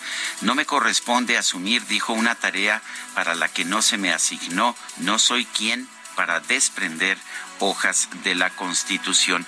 Y lo entiendo. Sin embargo, la Corte, la Suprema Corte de Justicia, siempre ha estado decidiendo sobre los muchos artículos contradictorios de nuestra Constitución mexicana. Sí, tenemos una Constitución muy parchada y que está llena de contradicciones y constantemente la Corte ha tomado decisiones acerca de qué se queda, qué se respeta y cómo se interpreta. Por ejemplo, en 1996, la Suprema Corte de Justicia tomó una decisión muy importante. El artículo 129 de la Constitución establece de forma muy clara que en tiempos de paz ninguna autoridad militar puede ejercer más funciones que las que tengan exacta conexión con la disciplina militar. Esto quiere decir que las Fuerzas Armadas deberían haber estado confinadas a los cuarteles desde un principio porque la Constitución prohíbe que tengan una función de policía o cualquier otro tipo de función, excepto las que tengan que ver con la disciplina militar. Y sin embargo, la Suprema Corte de Justicia en 1996, en una acción de inconstitucionalidad, determinó que las Fuerzas Armadas sí podían participar en acciones de seguridad pública siempre y cuando tuvieran un mando civil. Esto lo que hizo la Suprema Corte fue determinar que el artículo 21 de la Constitución que le daba al Estado mexicano la facultad de combatir a los delincuentes, este artículo 21 eh, tenía más importancia o, o debería prevalecer sobre el artículo 129 que prohíbe que las Fuerzas Armadas tengan otras actividades que las que tienen que ver con la disciplina militar. Me parece que la Corte siempre está teniendo que distinguir entre posiciones, entre contradicciones de la Constitución. Y el artículo primero de la Constitución nos da una serie de derechos muy importantes a los mexicanos, entre ellos los que se garantizan a nivel internacional, por ejemplo, en la Convención Americana de Derechos Humanos y en la Convención Universal también de Derechos Humanos y uno de ellos es a la presunción de inocencia, a no ser privados de nuestra libertad a menos de que haya un fallo en nuestra contra. Sé que mañana tomará la decisión la Suprema Corte de Justicia, me parece muy importante que sí se den cuenta los ministros que siempre ha sido su función eh, interpretar y darle prevalencia alguna parte de la Constitución sobre la otra. Yo soy Sergio Sarmiento y lo invito a reflexionar.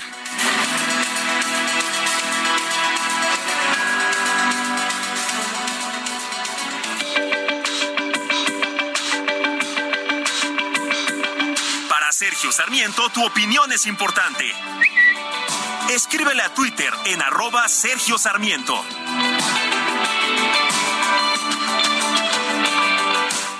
El cine a solo 29 pesos. Increíble, ¿cierto?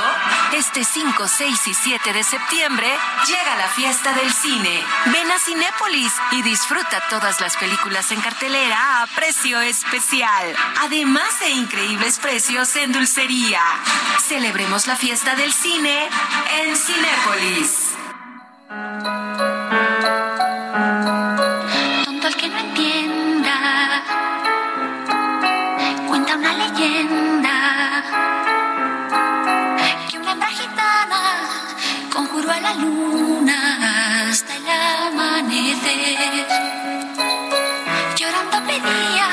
De la música de Mecano. Esto se llama Hijo de la Luna. Estamos escuchando a Mecano porque su día, es su aniversario, el 7 de septiembre, como lo dice una canción de Mecano. Y esta es una de las canciones más hermosas de este grupo español, Hijo de la Luna. La luna cambio quiero. Es una historia gitana, ¿no es así? Sí, cómo no. Y Sergio, antes de la pandemia, me acuerdo muy bien que vino, vino Ana Torroja, Ana Torroja estuvo, por aquí, con nosotros. Sí, la hemos entrevistado varias veces. Pero aquí en el Heraldo, no hombre, eh, ya todo mundo, creo que había como 50 personas aquí dentro de la cabina tomándose la foto con Ana Torroja. Bueno, a ver, rápidamente una aclaración porque tengo que ir a una reunión en estos momentos. Voy a dejarte aquí, este Guadalupe. El, pero... Sí, estábamos invitados los dos, pero no podemos Sí, acudir no los, podemos dos. los dos, Nos echamos un volado. Así es, espero Oye, que, te, que pero- te unas al terminar el programa a, la, a la Pero, reunión. pero tienes una aclaración Sí, importante. tengo una aclaración. A ver, eh, Liz Vilches, la presentadora de quién es quién en las en las mentiras, pues dijo una serie de mentiras. Eh, yo no todo lo, no tenía toda la información, pero dijo que Agustín Antonetti es miembro de la Fundación Internacional para la Libertad, en la que participan, dijo Mario Vargas Llosa, Sergio Sarmiento. Bueno, Agustín Antonetti no es miembro de la Fundación Internacional para la Libertad de la FIL, me lo acaba de aclarar otra persona que participa en ella. Es, él es parte de la Fundación Libertad de Argentina que no tiene nada que ver o que es completamente distinta de la Fundación Internacional de la Libertad, a la cual eh, sí pertenezco yo y que sí preside Mario Vargas Llosa y los demás miembros de esa eh, Fundación Internacional de la Libertad que citó Liz Vilchis no son miembros, podrán tener, podrán ser liberales también, tener ideas liberales, pero no son miembros de esa Fundación Internacional para la Libertad. Ojalá que eh, Liz Vilchis, la presentadora del quién es quién en las mentiras, pues señale que se equivocó nuevamente, como cuando se equivocó diciendo que una descarga de aguas sucias en la bahía de Acapulco no era en la bahía de Acapulco y después tuvo que que era en reconocer España y tuvo que reconocerlo. que se había equivocado. que se había Pero además, sí. quien conozca la bahía de Acapulco, pues sabe perfectamente bien que eso se encuentra ahí cerca de la base naval de Icacos. Muy bien. Pues, Me voy entonces, este, Sergio, te esperamos en un ratito más en esta reunión. Por ahí les caigo en un ratito. Vamos a, a continuar con la información. El Pleno de la Suprema Corte de Justicia de la Nación aplazó hasta el próximo jueves la votación para saber si elimina la prisión preventiva oficiosa en el país. Y Francisco Burgó, abogado constitucionalista y catedrático de la Facultad de Derecho de la UNAM. Qué gusto saludarte esta mañana. Buenos días. El gusto es mío, como siempre, Lupita. Oye, y Muy buenos días, por supuesto. Buenos días. Pues, eh, ¿cómo, cómo has visto la, la discusión en, en la Corte? ¿Cómo has visto pues estas distintas posiciones y qué esperas? ¿Qué, qué, qué crees que pueda suceder el día de mañana? Bueno, por una parte creo que es importante decirlo, lamento mucho que la Suprema Corte, en el marco de una discusión fundamental para entender el respeto y la protección de los derechos humanos reconocidos en la Constitución nuestra y de conformidad con los tratados internacionales en materia de derechos humanos, se haya originado esta serie de declaraciones por parte del presidente de la República, que indudablemente es una presión a los ministros, y justo lo que estamos viendo con las posturas que ministras y ministros han estado presentando, hoy no sabemos si realmente posturas que están teniendo para defender la prisión preventiva oficiosa es por convicción de parte de estas ministras y ministros o si es derivado de la presión por parte del presidente de la República, lo cual sí me parece inadmisible. Si él quiere que realmente se respete el principio de la división de poderes, el presidente de la República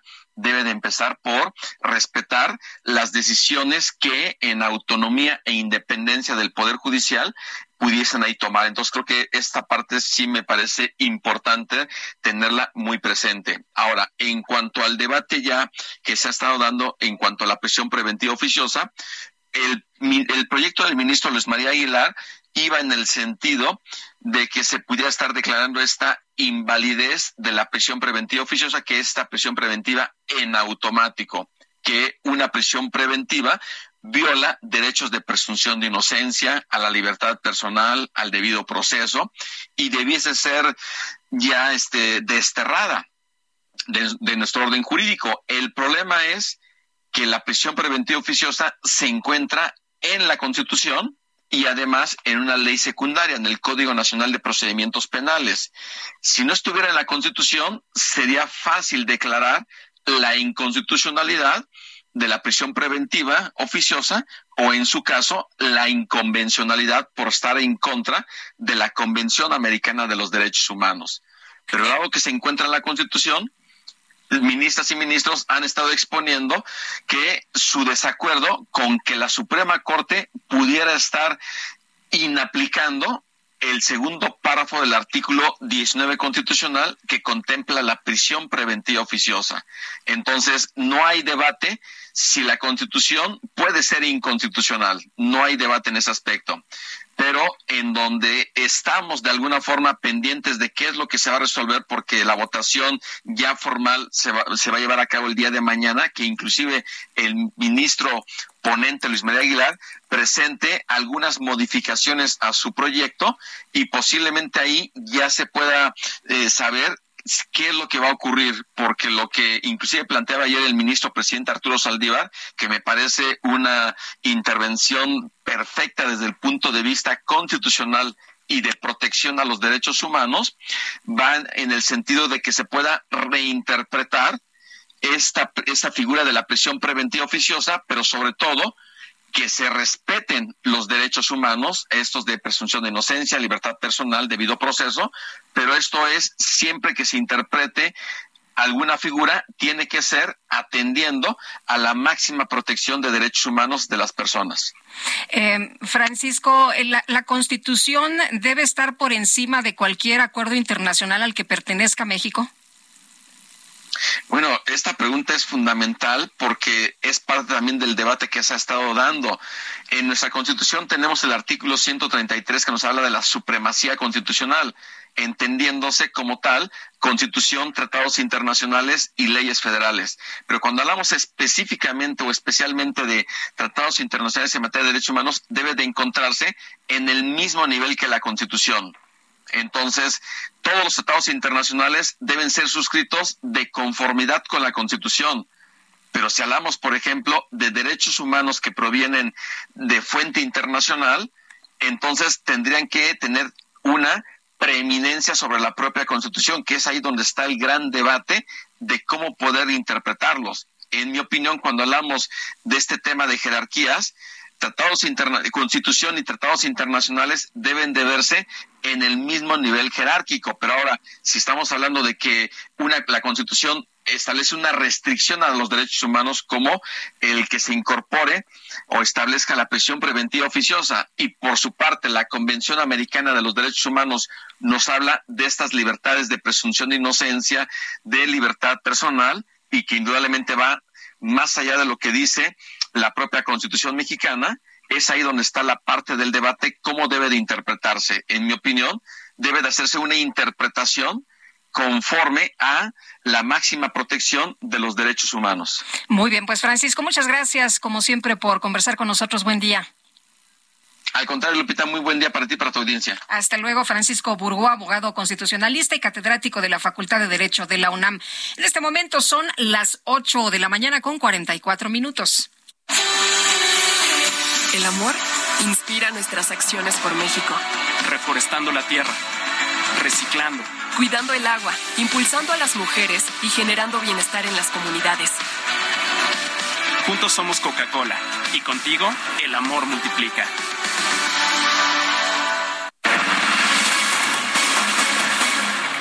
Y continuamos con la información. Ayer veíamos un eh, mensaje en eh, Twitter en la cuenta de Roberto Madrazo en el que señalaba que hay un acuerdo entre Alejandro Moreno para votar junto a Morena la iniciativa que permitiría al ejército continuar en las calles. Roberto Madrazo, ex candidato del PRI a la presidencia de la República. Muy buenos días, ¿qué tal?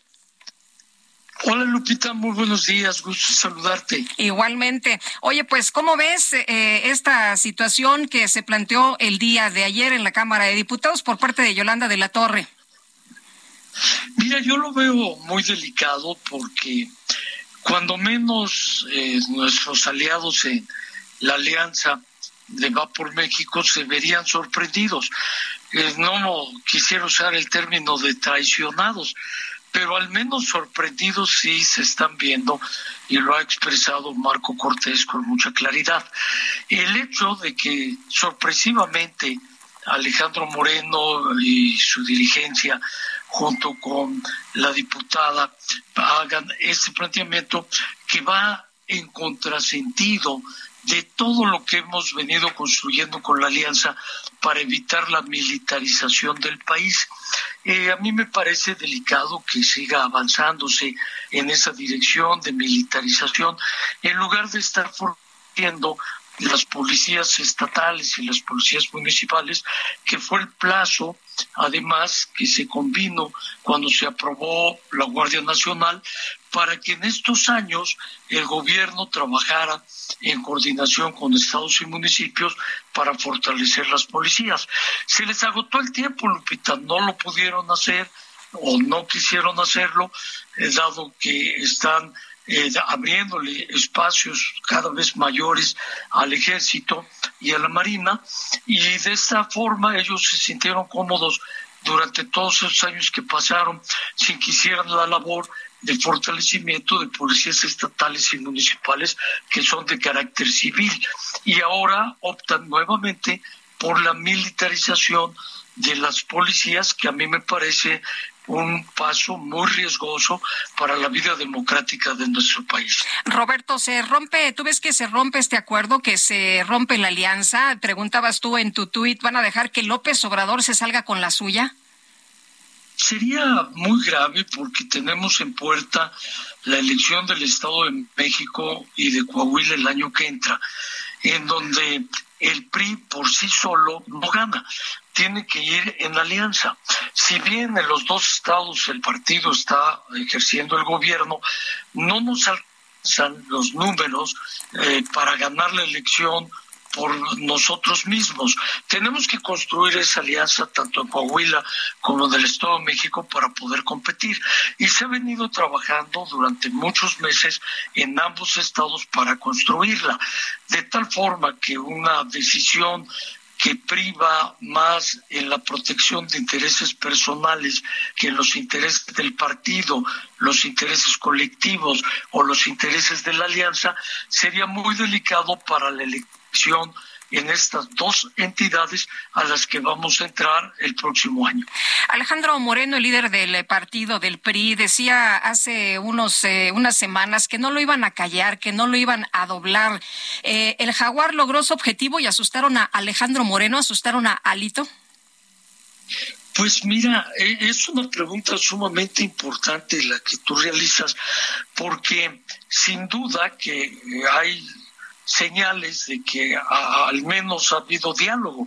Ayer el jaguar no trató absolutamente nada en relación a Alejandro Moreno. Y en política no hay coincidencias, Lupita. En política se están construyendo acuerdos día con día. Y este es el reflejo de un posible acuerdo entre Alejandro Moreno, el gobierno federal, a través de Adán Augusto eh, López Hernández, el secretario de Gobernación, y con el propio presidente para lograr salvar a Alejandro Moreno de la situación personal que vive en Campeche, en donde la Fiscalía le ha establecido alguna presunción de delitos y que él tendría que aclarar, y por el otro lado la construcción de esta militarización de la policía para que siga ejerciendo la vigilancia cuatro años más. Esto no es casual y por eso llama mucho la atención que de una actitud, como bien lo apuntas tú, donde Alejandro Moreno decía que no lo iban a doblar, de repente aparece una diputada de nuestro partido haciendo un planteamiento de extensión de tiempo para que la, eh, la militarización de las policías siga avanzando. Es muy sorpresivo lo que ha pasado, que no deja lugar a dudas de que al menos los diálogos han existido y de que el acuerdo entre el gobierno y la dirigencia actual del partido pudiera estarse construyendo. Muy bien, pues Roberto Madrazo, como siempre, gracias por tomar nuestra llamada. Buen día. Igualmente, Lupita, gracias a ti. Hasta luego. Es Roberto Madrazo, ex candidato del PRI a la presidencia de la República. Y vámonos ahora con el Químico Guerra. Lo mejor de México está en Soriana. Aprovecha que el jitomate guaje está a 10.80 el kilo. Sí, a solo 10.80 el kilo. Y la uva roja globo a 19.80 el kilo. Sí, a solo 19.80 el kilo. Martes y miércoles del campo de Soriana. Solo 6 y 7 de septiembre. Aplican restricciones. El Químico Guerra con Sergio Sarmiento y Lupita Juárez. Químico Guerra, ¿cómo te va? Muy buenos días. Lupita, muy buenos días. Fíjate que a pesar de los pesares, Lupita, para algunos, ¿verdad? Que esto no les gusta, las noticias, los datos duros.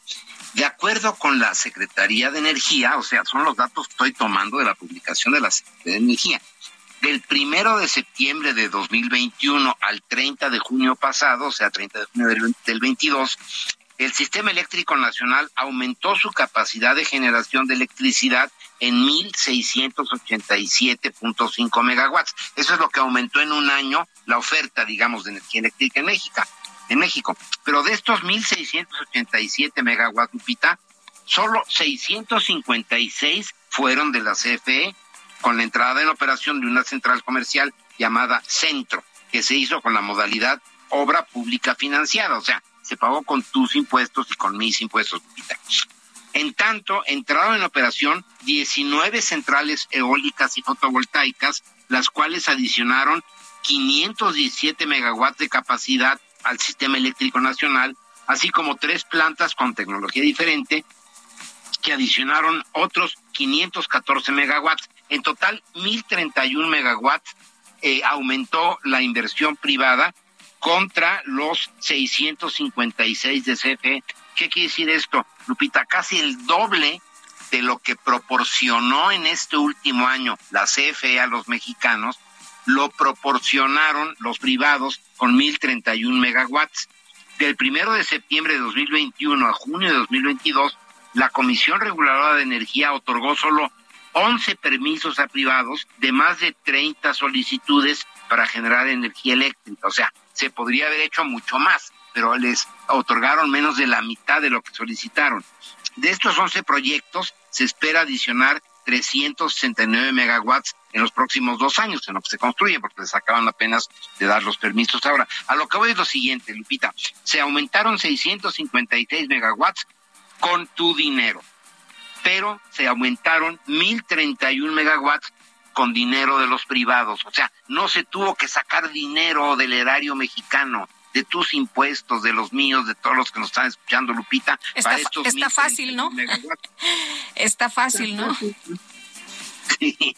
Bueno, pues a, eso voy, ¿no? Todas estas entelequias, ¿no? Y que luego mueven los patrones internos de la gente, la soberanía y tenemos que recuperar, ¿no?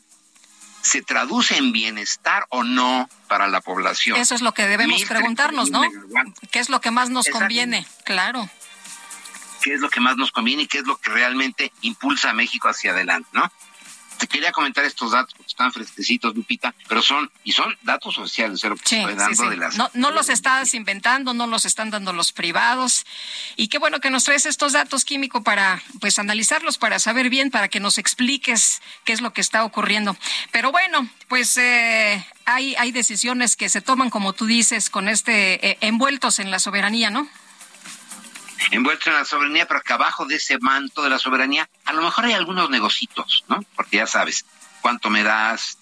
O sea, yo soy gobierno, yo, yo te contrato esta central, porque al final de cuentas, o sea, eh, son empresas que van a construir esas centrales, ¿no? Y pues dame el 10%. Porque si lo hacen los privados, fíjate Lupita, si lo hacen los privados, pues no hay de dónde, ¿no? pues sí. ¿Qué libro leo? Muy bien, pues muchas gracias, Químico, buenos días. Buenos días, Lupita. Y nosotros vamos a una pausa y regresamos.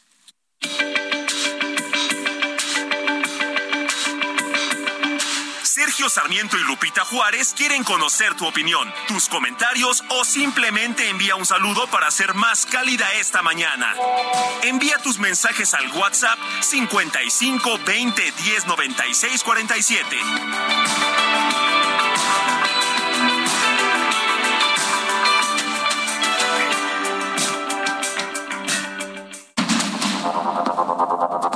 Continuamos con Sergio Sarmiento y Lupita Juárez por el Heraldo Radio.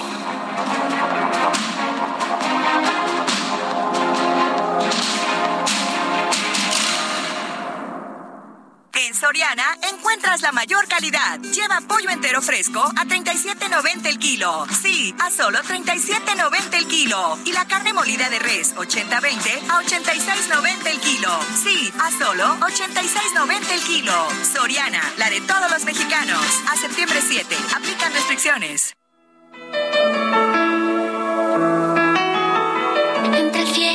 Suelo hay algo con tendencia a quedarse calvo de tanto recordar.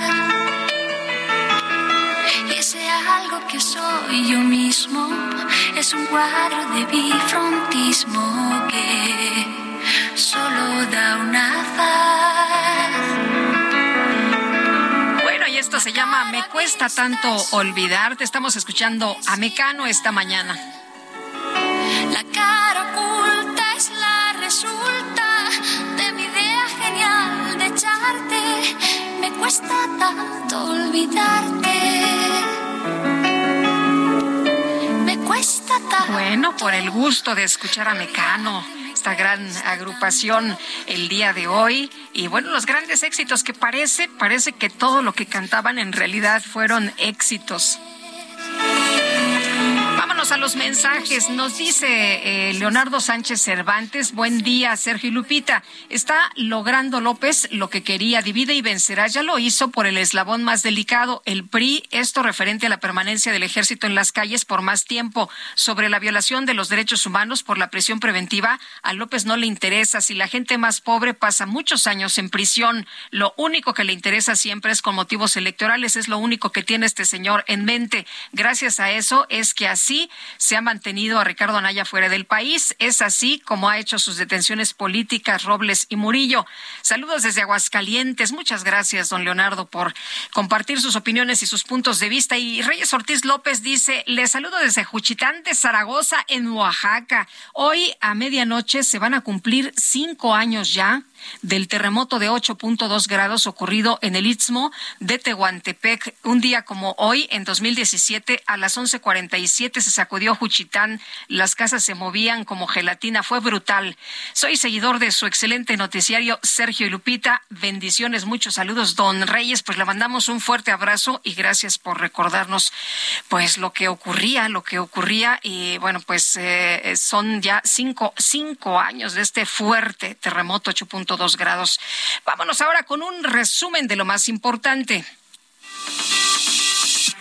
Expo Nacional Ferretera, el evento más grande de la industria ferretera en Latinoamérica, te invita este 8, 9 y 10 de septiembre en Guadalajara, Jalisco, a hacer negocios con más de 700 marcas participantes. Si vendes productos ferreteros y de la construcción o tienes un proyecto y necesitas proveedores, no te lo puedes perder. Regístrate gratis en www.expoferretera.com.mx. Te esperamos.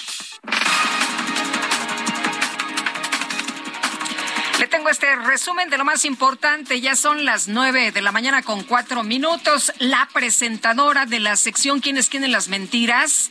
denunció que el activista Agustín Antonetti encabeza una campaña de ataques contra el presidente López Obrador y otros líderes de izquierda de Latinoamérica a través de la Fundación Internacional para la Libertad. Vamos a escuchar a Elizabeth Vilchis vemos sus análisis de quienes replican, retuitean o participan en la misma conversación contra el gobierno de López Obrador.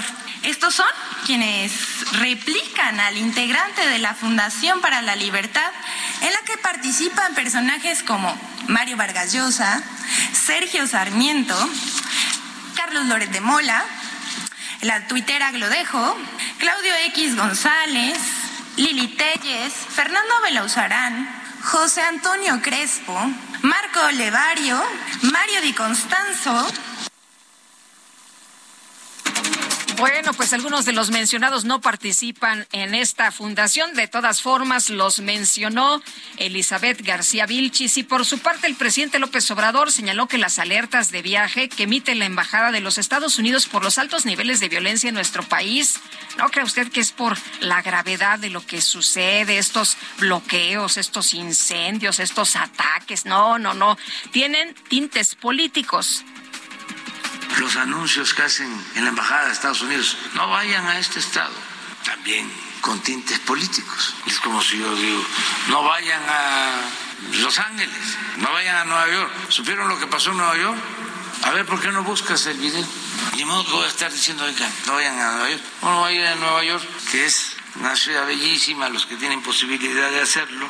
Además, una ciudad cosmopolita, llena de migrantes, es como una especie de capital del mundo. Y claro que tienen problemas, ¿no?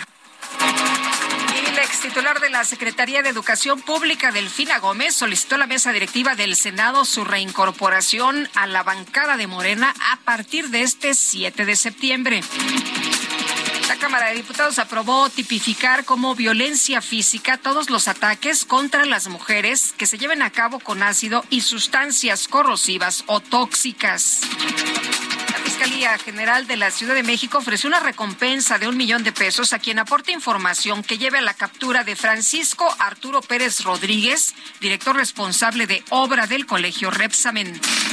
Y la Comisión Nacional del Agua informó que el huracán Key se intensificó ya, es categoría 2, tiene vientos máximos sostenidos de 155 kilómetros por hora durante su avance al suroeste de Cabo San Lucas, Baja California Sur.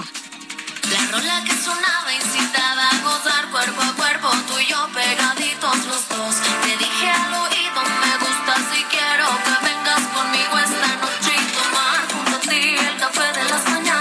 Bueno, resulta que el empresario y productor Hugo Mejuto compartió un video en su cuenta de Instagram en el que se observa llevándole serenata a su novio para que lo perdone tras una discusión. El material se hizo viral debido a que contó con una cómplice muy especial, la famosa cantante Belinda, que interpretó la canción Si nos dejan.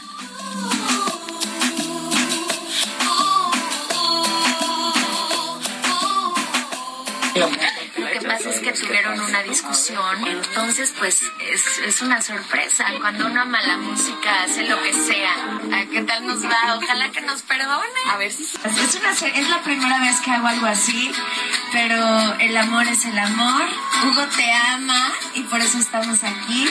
Y ojalá que te guste con mucho cariño.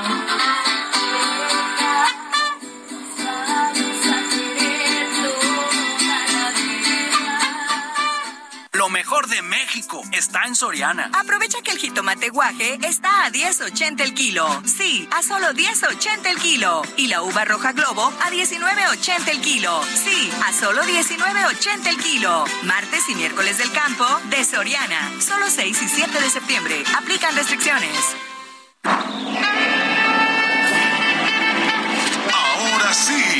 Los ya están cargados y listos para ser proyectados directo en todo tu cuerpo. Con ustedes. La micro deportiva. Prepárate y disfruta.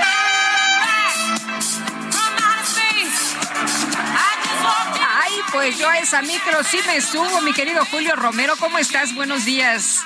Muy bien, muy bien, qué gusto saludarles, muy buenos días. Pues exactamente es para que todo mundo se suba de ruta a ruta, de base a base, la micro deportiva echando lámina informativa y nos arrancamos el día de hoy con el fútbol mexicano porque las Águilas del América siguen que no creen en nadie. Llegaron ya a ocho victorias de manera consecutiva. Ayer por la noche se impusieron 3 por 0 al equipo del San Luis y la verdad es que levantan la mano como serios candidatos al título. Por lo pronto, por lo pronto Fernando Ortiz, técnico de las Águilas, no dio mayor importancia a esta racha de ocho victorias consecutivas que empata un récord del equipo. En cambio, ha dado todo el crédito a sus jugadores que aseguran se han portado como verdaderos valientes.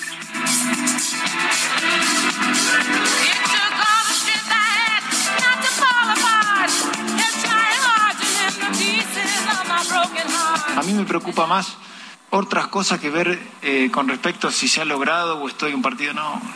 Y lo que han logrado son los jugadores, yo no he logrado nada. Yo estoy para entrenarlos día a día para que ellos puedan entender lo que gira en torno a mi cabeza. Me pone feliz, sacamos un partido difícil, un partido dificilísimo, dificilísimo. Me quedo con eso.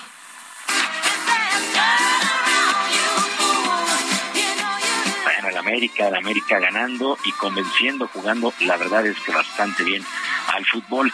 En otros resultados, también el día de ayer, dentro de esta jornada 13, el equipo de los Esmeraldas de León venció 1 por 0 a Juárez, el Santos Laguna le pegó 3 por 1 a Necaxa y Cruz Azul, Cruz Azul perdió 3 por 2 ante los Rayados del Monterrey. El técnico del equipo regio, Víctor Manuel Bucetich, destacó la paciencia que han tenido luego de la presión de los aficionados y de algunos medios, ya que no habían podido hacer goles ni sacar buenos resultados en las últimas fechas. Escuchamos a Víctor Manuel Bucetich, técnico de Rayados.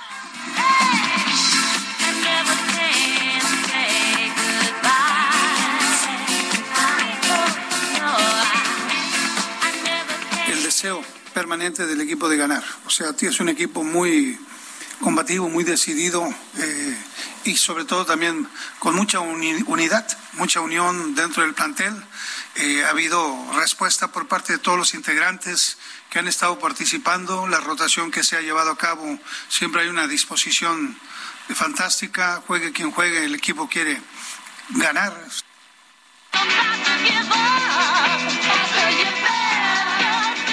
Bueno, y para el día de hoy continúa esta jornada 13 a las 7 de la noche.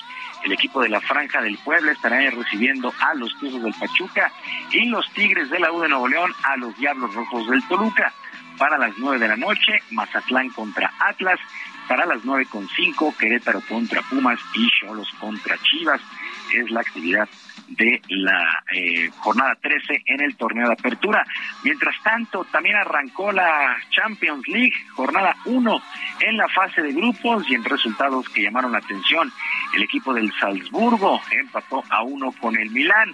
El PSG 2-1 sobre Juventus, mientras que el Real Madrid sin mayores problemas 3 por 0 sobre el Celtic Glasgow. Arranca con el pie derecho la defensa del título el cuadro merengue. Para el día de hoy, en duelos que llaman la atención, el Barcelona estará enfrentando al Victoria Pslen, el Dinamo Zagreb contra el Chelsea y el Inter contra el Bayern Múnich. Estos duelos a las 2 de la tarde, tiempo del centro de México, actividad en la Champions League. Y a través de su cuenta de Twitter, los Dodgers de Los Ángeles anunciaron la participación de su pitcher Julio Urias con la selección mexicana de béisbol en el próximo Clásico Mundial.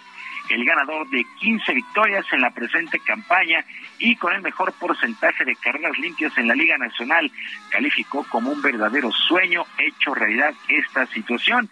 La primera fase se estará jugando del 8 al 21 de marzo próximo en Miami y Tokio como sedes. Así es que hoy por hoy el mejor pitcher mexicano, Julio Urias, estará con la selección en este clásico mundial. Mientras tanto, quedó en suspenso el juego 6 de la gran final de la zona sur en los playoffs en el béisbol de la Liga Mexicana entre los Diablos Rojos y los Leones de Yucatán. El juego se tuvo que suspender ayer por la noche en la parte baja de la cuarta entrada con el marcador 8 por 3 en favor de los Escarlatas. La actividad se reanudará el día de hoy a las 7 de la noche, exactamente como se quedó en la parte baja de la cuarta entrada con la casa llena y bateando los Diablos. Hay que recordar que un triunfo del conjunto Escarlata les estará dando el título y el pase a la Serie del Rey, donde ahí esperan los campeones de la zona norte, los Sultanes de Monterrey. De ganar los Leones de Yucatán, el día de mañana habría un séptimo y definitivo pues la verdad un rompecabezas este calendario de la zona sur, la final de la zona sur debido a la lluvia. Actividad en los cuartos de final del abierto de tenis de los Estados Unidos. El día de ayer el noruego Casper Ruth se impuso con parciales de 6-1, 6-4 y 7-6 sobre el italiano Matteo Berrettini. Mientras tanto, en un juegazo, el armenio Karen Hashanov venció 7-5, 4-6 7-5, 6-7 y 6-4 al australiano Nick Kyrgios. Fue un juegazo, verdad, el día de ayer.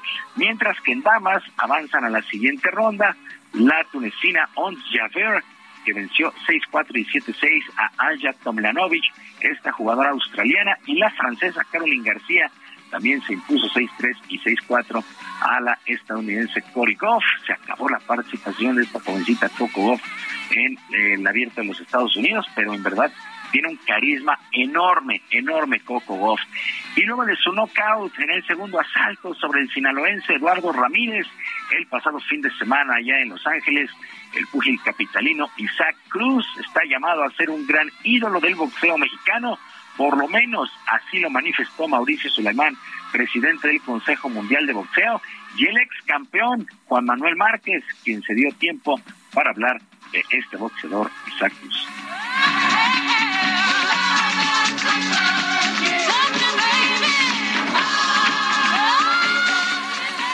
Ahí viene, ahí viene, ahí viene Pitbull, un peleador de mucho corazón, de, de, es un peleador que no tiene mucha técnica, pero tiene mucho ímpetu, pega fuerte, eh, le dio una gran pelea a Yerbonta Davis, que parece ser que, que no quiere una revancha, no lo quiere ver ni tantito ni en pintura, y creo que posiblemente una próxima figura del boxeo mexicano, el Pitbull Cruz.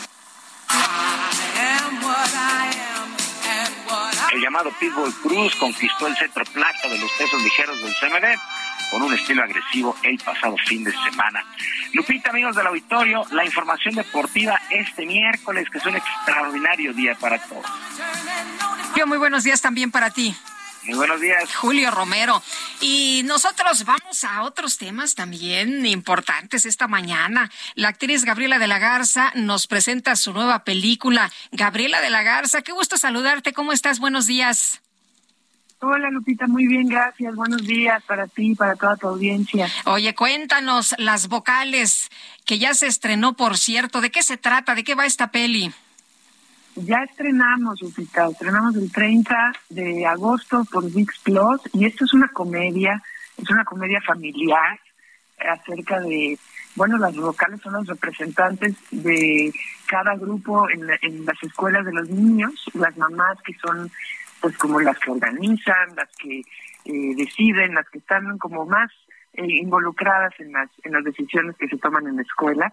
Y bueno, pues es una es una comedia que me parece que, además de divertida, pues tiene algunos mensajes que valen la pena rescatar, ¿no? Sobre la, sobre el clasismo, sobre la discriminación, la, la intolerancia, sobre todo esto, esto que nos hemos eh, tragado muchas mujeres a lo largo de generaciones, de que tenemos que ser competencia, ¿no? De que tenemos que ser la mejor mamá, la mejor esposa, la mejor... la mujer maravilla, ¿no?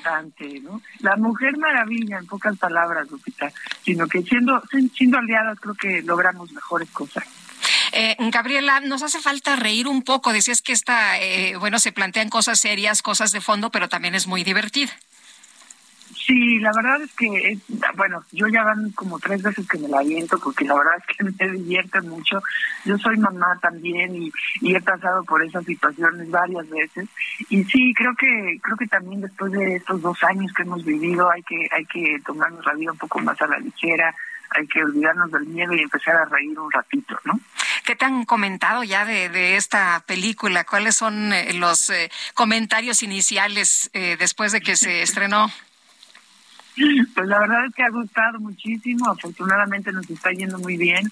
Eh, la gente, si no es que ha pasado por ahí, pues sabe de alguien que lo ha hecho, cosa que pues también es divertido porque la gente se identifica, ¿no? Y, y bueno, pues es, es una película para disfrutar en familia, es una es una película para divertirse y pues esperemos les guste. Estamos en VIX Plus. Muy bien. Gaby de la Garza, como siempre, un gusto poder platicar contigo. Hace mucho que no, que no te vemos, pero qué bueno que, que sigues trabajando con, con estos grandes éxitos. Ahí vamos, ahí vamos, Lupita. Esperemos vernos pronto eh, personalmente. Un abrazo, hasta luego. Gracias, hasta luego. Es Gabriela de la Garza y en la Cámara de Diputados se aprobaron las eh, reformas a la Ley General de Educación en materia de salud mental con la que se busca atender a las niñas, niños y adolescentes en México. Se ha hablado mucho que después de la pandemia la situación para todos en general ha sido tremenda y que después eh, de este encierro los niños la sufrieron muchísimo y que es muy importante que se atienda la salud mental de nuestras niñas y nuestros niños. Jorge Almaquio, cuéntanos qué tal, muy buenos días. ¿Qué tal, Lupita, Sergio, amigos? Así es. Y bueno, pues efectivamente, tal como lo dice Lupita, ante esta situación que se vivió y que se sigue viviendo por la pandemia de COVID-19, bueno, pues se eh, aprobó atender esta situación de salud mental en nuestro país para mejorar precisamente la salud de niños, niñas y adolescentes. Se trata de una propuesta hecha por varios legisladores cuyo objetivo es que se atiendan los efectos secundarios en situaciones como la que se registraron debido a esta eh, emergencia sanitaria. En el documento se señala que como resultado de la emergencia sanitaria pues hay un deterioro de la salud mental entre los menores de edad de nuestro país que de no ser cuidada, atendida y acompañada, sus consecuencias podrían incluso ser fatales. Flora, Flora Tania Cruz Santos, presidenta de la Comisión de Salud y la presidenta de la Comisión de Educación, indicó que durante estos años, estos meses que se han vivido eh, en nuestro país se acrecentó de forma considerable las afectaciones emocionales entre las y los jóvenes y los menores de edad.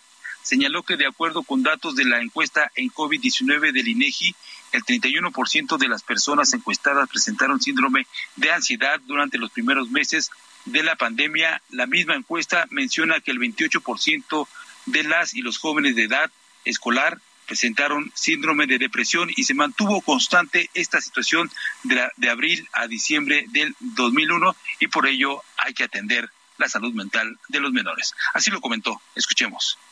Por ello, las y los diputados que integramos la Comisión de Educación hemos coincidido en la importancia de fortalecer la legislación educativa mediante una reforma a la fracción sexta del artículo 18 y la adición de la fracción 16 del artículo 115 de la Ley General de Educación para que las niñas, los niños y los jóvenes tengan garantizado que desde los centros escolares se implementen medidas tendientes a prevención, detección y atención oportuna de riesgos en la salud física y mental de los educandos. Resaltó que datos que proporciona el INEGI también en México, aproximadamente 33.8 millones de niñas, niños y adolescentes se encuentran expuestos a sufrir algún tipo de trastorno emocional o mental, mientras que la UNICEF señala que el 27% de las jóvenes de 13 a 29 años reportan haber sentido ansiedad y el 15% depresión, y ante ello reiteraron la necesidad de que esta situación de la salud mental sea atendida en nuestro país. Sergio Lupita, amigos, el reporte que les tengo. Pues totalmente de acuerdo. Falta que nos hace. Muchas gracias, Jorge. Que tengas buen día, hasta luego. Igualmente, Jorge Almaquio. Bueno, ¿y qué cree usted? Ayer cuatro empleados de la Comisión Federal de Electricidad fueron atacados por sicarios en Onavas, en la Sierra de Sonora. Dos murieron y dos más fueron trasladados a Hermosillo para su atención médica. De acuerdo con la Fiscalía, dos trabajadores de la paraestatal fueron localizados con vida, esto en las inmediaciones de la localidad, durante los despliegues operativos allí en la Sierra de Sonora. Y bueno, alrededor de las nueve de este martes, personal de la línea de emergencias recibió un reporte de los trabajadores que necesitaban pues eh, ayuda ahí en la carretera Hermosora, eh, eh, Hermosillo Yécora. Se alertó de inmediato a las corporaciones para la búsqueda. Oficiales de distintas corporaciones realizaron patrullajes aéreos y terrestres en la zona. Al internarse se logró localizar a salvo a una persona. Después informó de otro con vida. Ambos fueron resguardados y trasladados vía aérea a Hermosillo. Se van a continuar los operativos para resguardar la tranquilidad de los habitantes de la región, pero bueno, pues desgraciadamente eh, lo que se da a conocer es que sí, dos empleados de la CFE allá en Sonora perdieron la vida en este ataque en el que por cierto pues se impresionó mucho no porque dejaron la camioneta los atacaron y después incendiaron la camioneta. Tenemos que hacer una pausa pero regresamos de inmediato. Nuestro número 55 20 10 96 47 un rato a hacer cosas sin querer. Y aunque fui yo quien decidió que ya no más, y no me cansé de jurarte que no habrá segunda parte, me cuesta tanto olvidarte.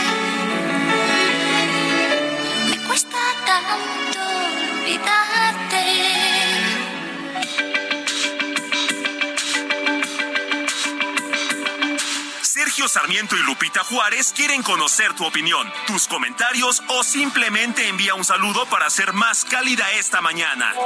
Envía tus mensajes al WhatsApp 55 20 10 96 47.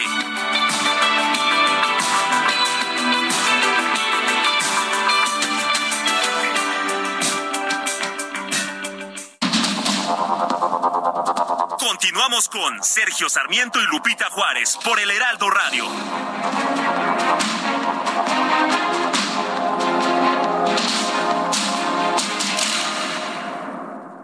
En Soriana encuentras la mayor calidad. Lleva pollo entero fresco a 37.90 el kilo. Sí, a solo 37.90 el kilo. Y la carne molida de res 80-20 a 86.90 el kilo. Sí, a solo 86.90 el kilo. Soriana, la de todos los mexicanos. A septiembre 7. Aplican restricciones. Gastrolab.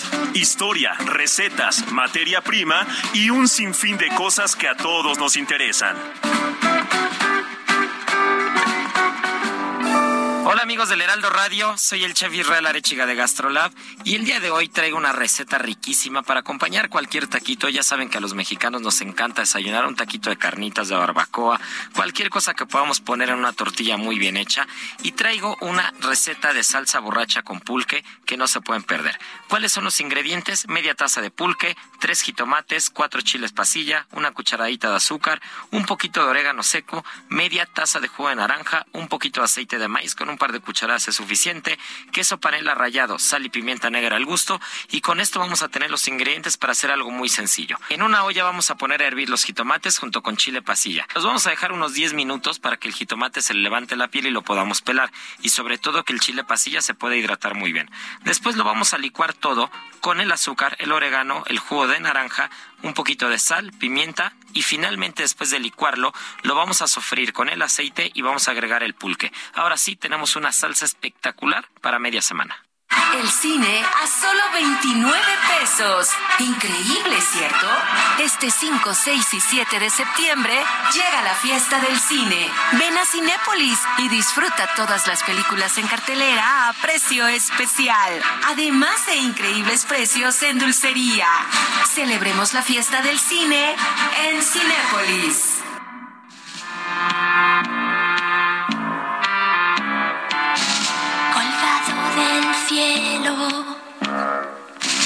Por doce cipreses, doce apóstoles de verde, velan doce meses, a la tapia en ruinas que lo delimita. Le han quitado algunas piedras para hacer la ermita. Tiene mi cementerio una fosa común donde estamos los héroes de Cuba. Los domingos los negros no dejan dormir, pues les da por cantar mis Bueno, pues una de las canciones que más me gustan, sin duda alguna, por la letra y por la música, es esta. No es serio este cementerio.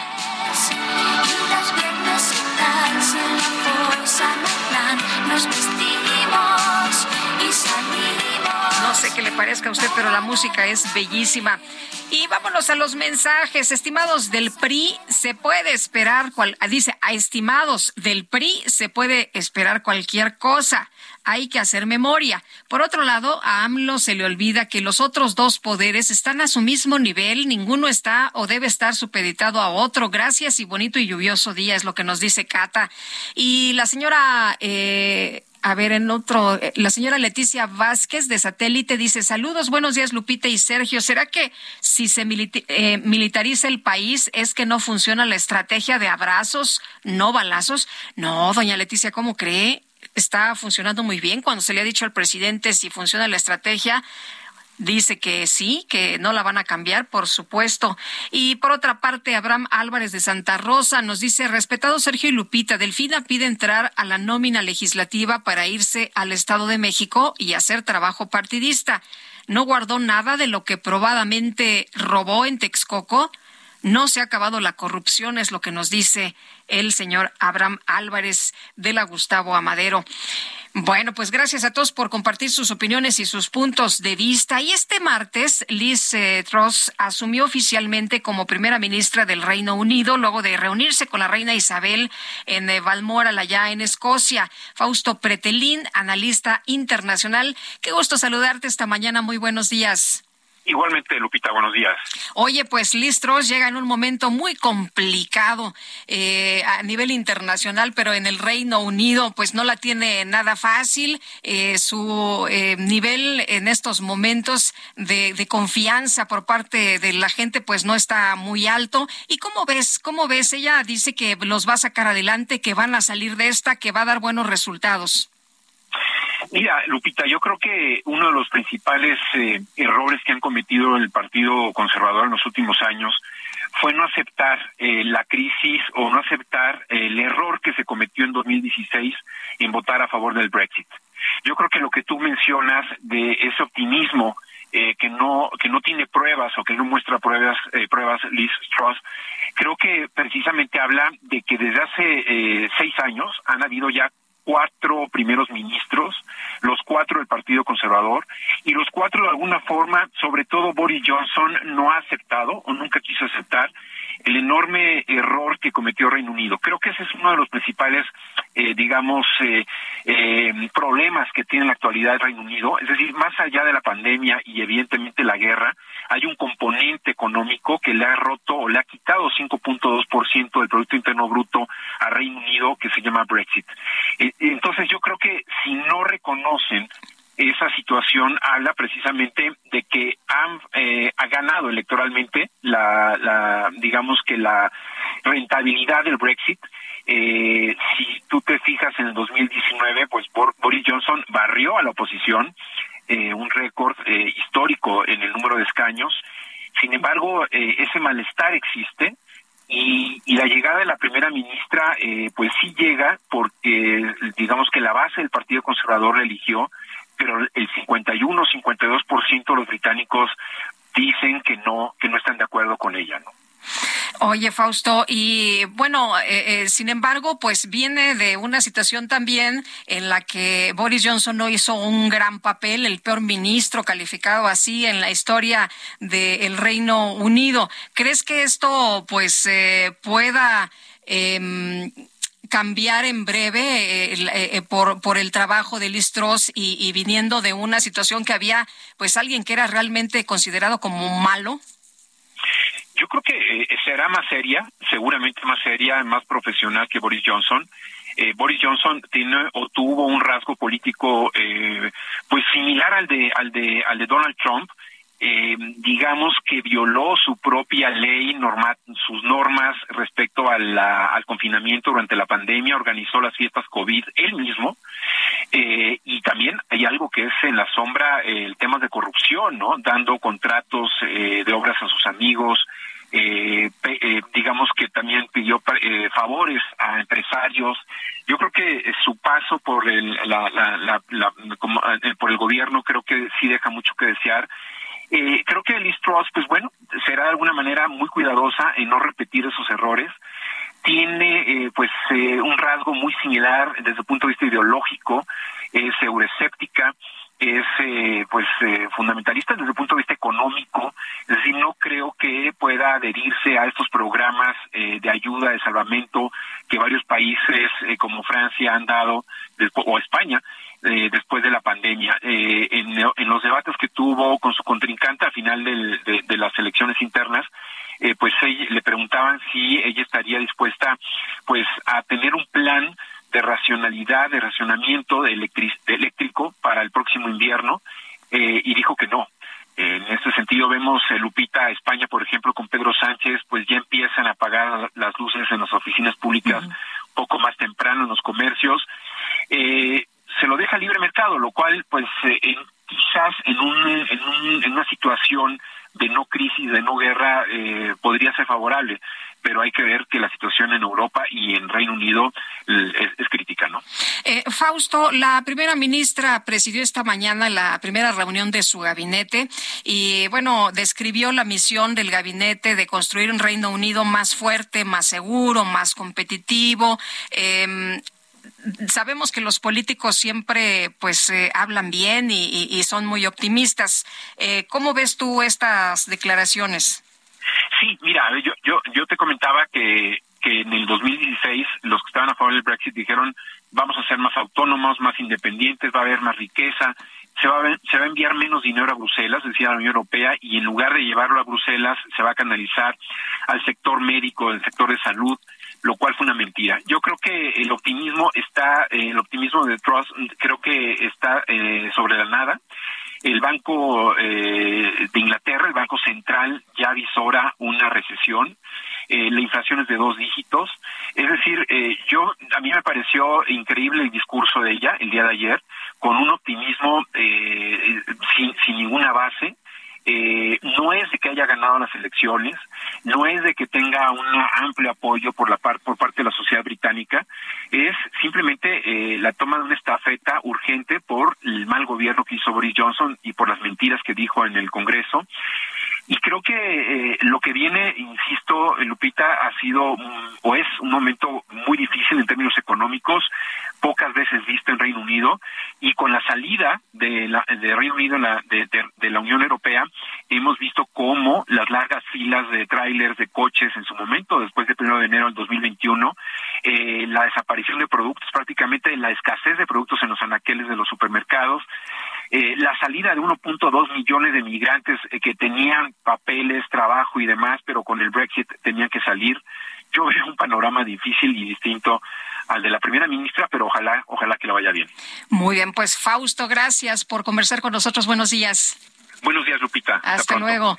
Es Fausto Pretelín, analista internacional. Y bueno, ayer no sé si usted pudo leer unos mensajes de la cuenta de Twitter de Alejandro Moreno, en el que escribía, bueno, son dos mensajes en concreto. En ellos escribía, el PRI siempre está del lado de las familias mexicanas ante la ineptitud de Morena. Tenemos que tomar decisiones pensando en el futuro de México y esto por la propuesta de Yolanda de la Torre de ampliar este tema de la presencia del ejército en las calles hasta 2028. Bueno, eh, se enojaron mucho en el Partido Acción Nacional. Marco Cortés le dijo, oye, no, este, habíamos quedado en una cosa y nos salen con otra y no lo vamos a aceptar, rectifiquen. Escribió Alejandro Moreno ante este señalamiento. El PRI no recibe ultimátum ni acepta órdenes ni de aliados ni de adversarios. Siempre vamos a construir en unidad y convicción por el bien de México.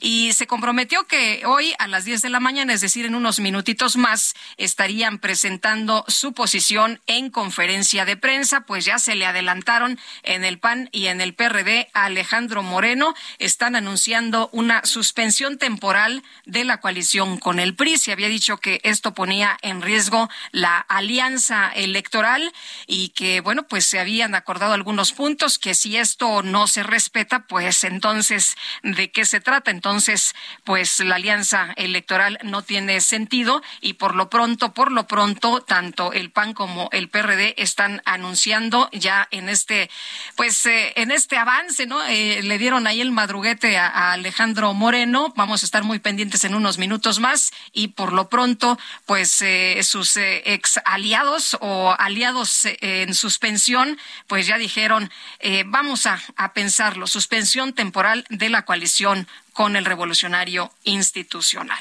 Bueno, ya en unos minutitos más estará el mensaje de Alejandro Moreno. Y por otra parte, fíjese usted que la Suprema Corte de Justicia de la Nación suspendió con efectos generales la orden de la Secretaría de Energía para obligar a las empresas privadas a comprar gas natural a Pemex y a la Comisión Federal de Electricidad. Un ministro eh, o ministra de la Corte eh, que, bueno, pues no se dio a conocer, concedió la suspensión en una controversia constitucional promovida por la Comisión Federal de Competencia Económica y la suspensión abarca los efectos y consecuencias del oficio del 13 de junio de la titular de CENER, Rocío Nale, así como de otro emitido por el Centro Nacional de Control, de Control de Gas Natural. Este último notificó el 27 de junio a las empresas privadas nueve puntos de recepción específicos del sistema de transporte y almacenamiento Nacional Integrado de Gas Natural, sujetos a la directiva en favor de las empresas estatales y les dio hasta el 13 de agosto para acreditar que ya contrataron el suministro con Pemex o con CFE. El gobierno puede impugnar la suspensión ante una sala de la Suprema Corte que en el mejor de los casos, pues dicen, podría resolver hasta finales de año, hasta finales de este 2022. Y por otra parte, le comento a usted de esta decisión. La Fiscalía General de Justicia de la Ciudad de México está ofreciendo un millón de pesos como recompensa para quien o quienes proporcionen información fidedigna del paradero de Francisco Arturo Pérez Rodríguez, quien fuera director responsable de obra, este DRO del Colegio Enrique Repsamen, que colapsó durante el sismo del pasado 19 de septiembre del 2017 y que dejó, como usted sabe, 26 muertos. En la línea telefónica, Marco Cortés, presidente del Partido Acción Nacional. Marco, ¿qué tal? ¿Cómo estás? Buenos días. ¿Qué tal, Lupita? ¿Cómo estás? Qué gusto saludarte. Muy buenos días. Oye, yo bien, pero ustedes ya sin alianza en estos momentos. Mira, nosotros tenemos la expectativa de que se tenga altura de miras, congruencia y que se corrija una iniciativa que nos sorprende a todos este por la noche del día viernes pasado en el marco de la discusión de esta inconstitucional ley de seguridad y, y que hoy nos preocupa porque se sale completamente de lo que hemos venido suscribiendo en diferentes momentos de las acciones de inconstitucionalidad que hemos venido presentando, controversias constitucionales y más aún cuando hoy se tiene la peor circunstancia de seguridad en el país. Hace tres años y medio se aprobó la Guardia Nacional, se dijo que tenía que ser civil. Lo primero que hicieron fue hacerla militar, desde el mando. Todos sus integrantes, o la gran mayoría de sus integrantes, son militares. Dicho de otra forma, lleva tres años y medio una Guardia Nacional militar que no ha funcionado porque tenemos los peores índices de violencia y de inseguridad en nuestro país.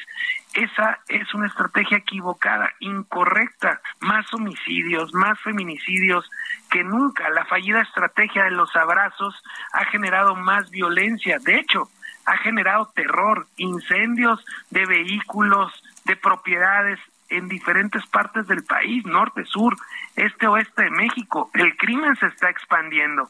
Lo que hicieron fue debilitar a las policías estatales, quitarles recursos, a todas las presidencias municipales les quitaron recursos para sus policías municipales, pero les quitaron todos los recursos a las policías municipales, desaparecieron la Policía Federal, prometieron hacer una Policía Nacional de nombre Guardia Civil, pero pues no la hicieron.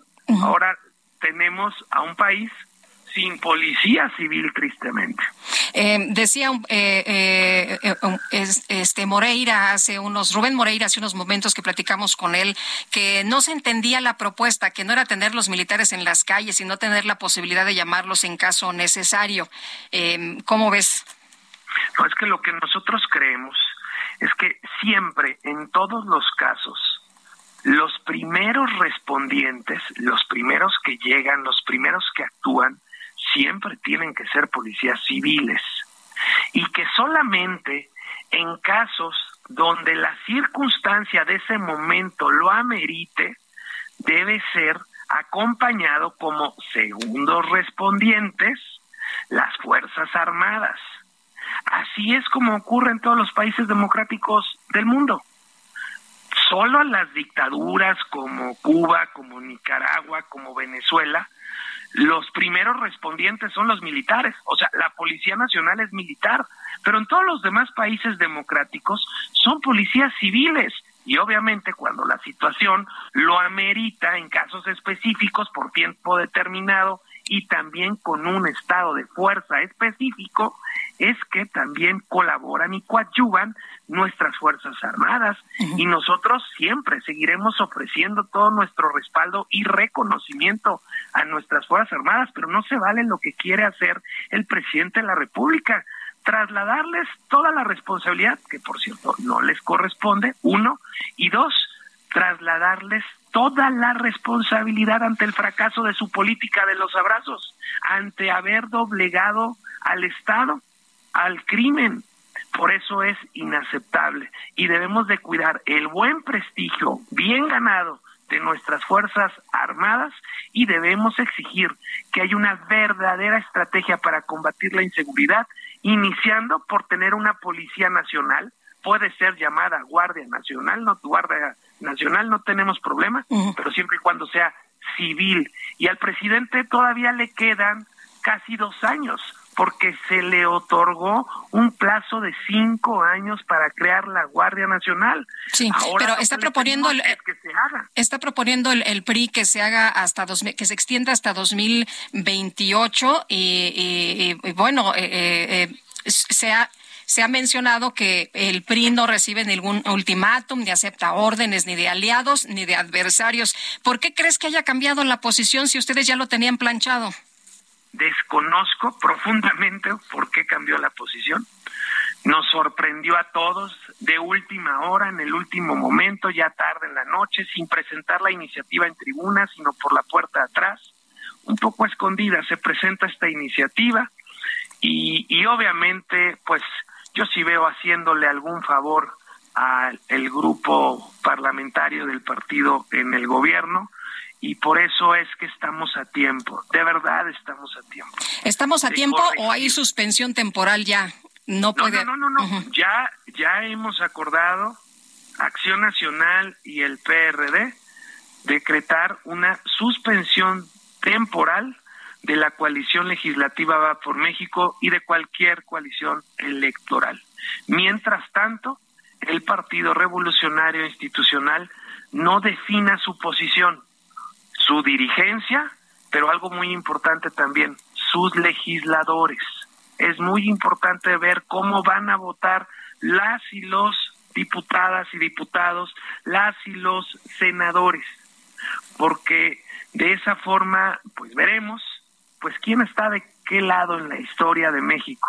Un México que cada día es más autoritario, un México que cada día es más violento, un México que cada día está más militarizado, un México que cada día está más empobrecido y frente a eso es que hicimos la coalición y por eso es que suscribimos la moratoria constitucional para cuidar nuestra constitución de cualquier modificación y por eso es que estamos echados para adelante para seguirlo haciendo.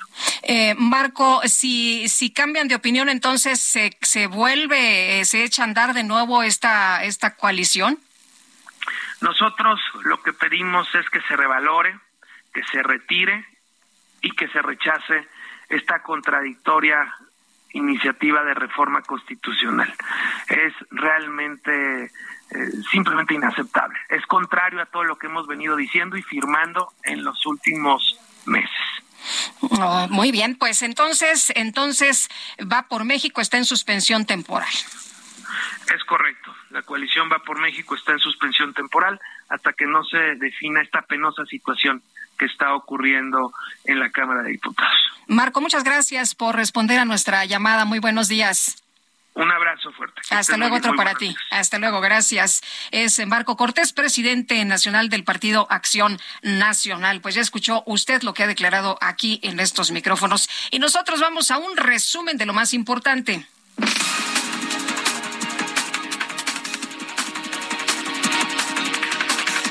Ya con 53 minutos. El presidente Andrés Manuel López Obrador invitó a todos los ciudadanos a participar en el sorteo de la Lotería Nacional del próximo 15 de septiembre y acudir a la ceremonia del grito de independencia. En este espacio, el coordinador del PRI en la Cámara de Diputados, Rubén Moreira, reiteró su respaldo a la propuesta de mantener hasta 2028 a las Fuerzas Armadas en tareas de seguridad pública. El dirigente nacional del PRD, Jesús Zambrano, aseguró que el PRI violó los acuerdos de la alianza opositora al presentar una iniciativa para mantener al ejército en las calles. El Organismo Internacional de Energía Atómica advirtió que las existencias de uranio enriquecido de Irán superan 19 veces el límite permitido, por lo que no se puede garantizar que su programa nuclear sea exclusivamente pacífico. Y tras el rechazo a la propuesta de la nueva constitución de Chile, el presidente de ese país, Gabriel Boric, anunció la reorganización de su gabinete, incluyendo la sustitución de cinco ministros. Y nosotros ya nos vamos. En nombre de todo el equipo agradezco el favor de su atención. Que tenga usted un excelente día y nos escuchamos mañana tempranito a las 7 en punto. Nos vestimos y salimos para dar. Heraldo Media Group presentó Sergio Sarmiento y Lupita Juárez.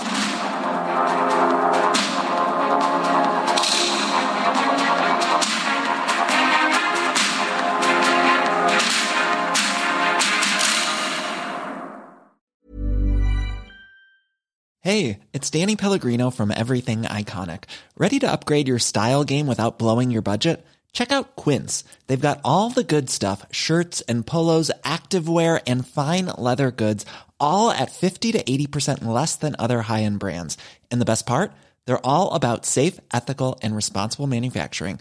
Get that luxury vibe without the luxury price tag. Hit up quince.com slash upgrade for free shipping and 365 day returns on your next order. That's quince.com slash upgrade.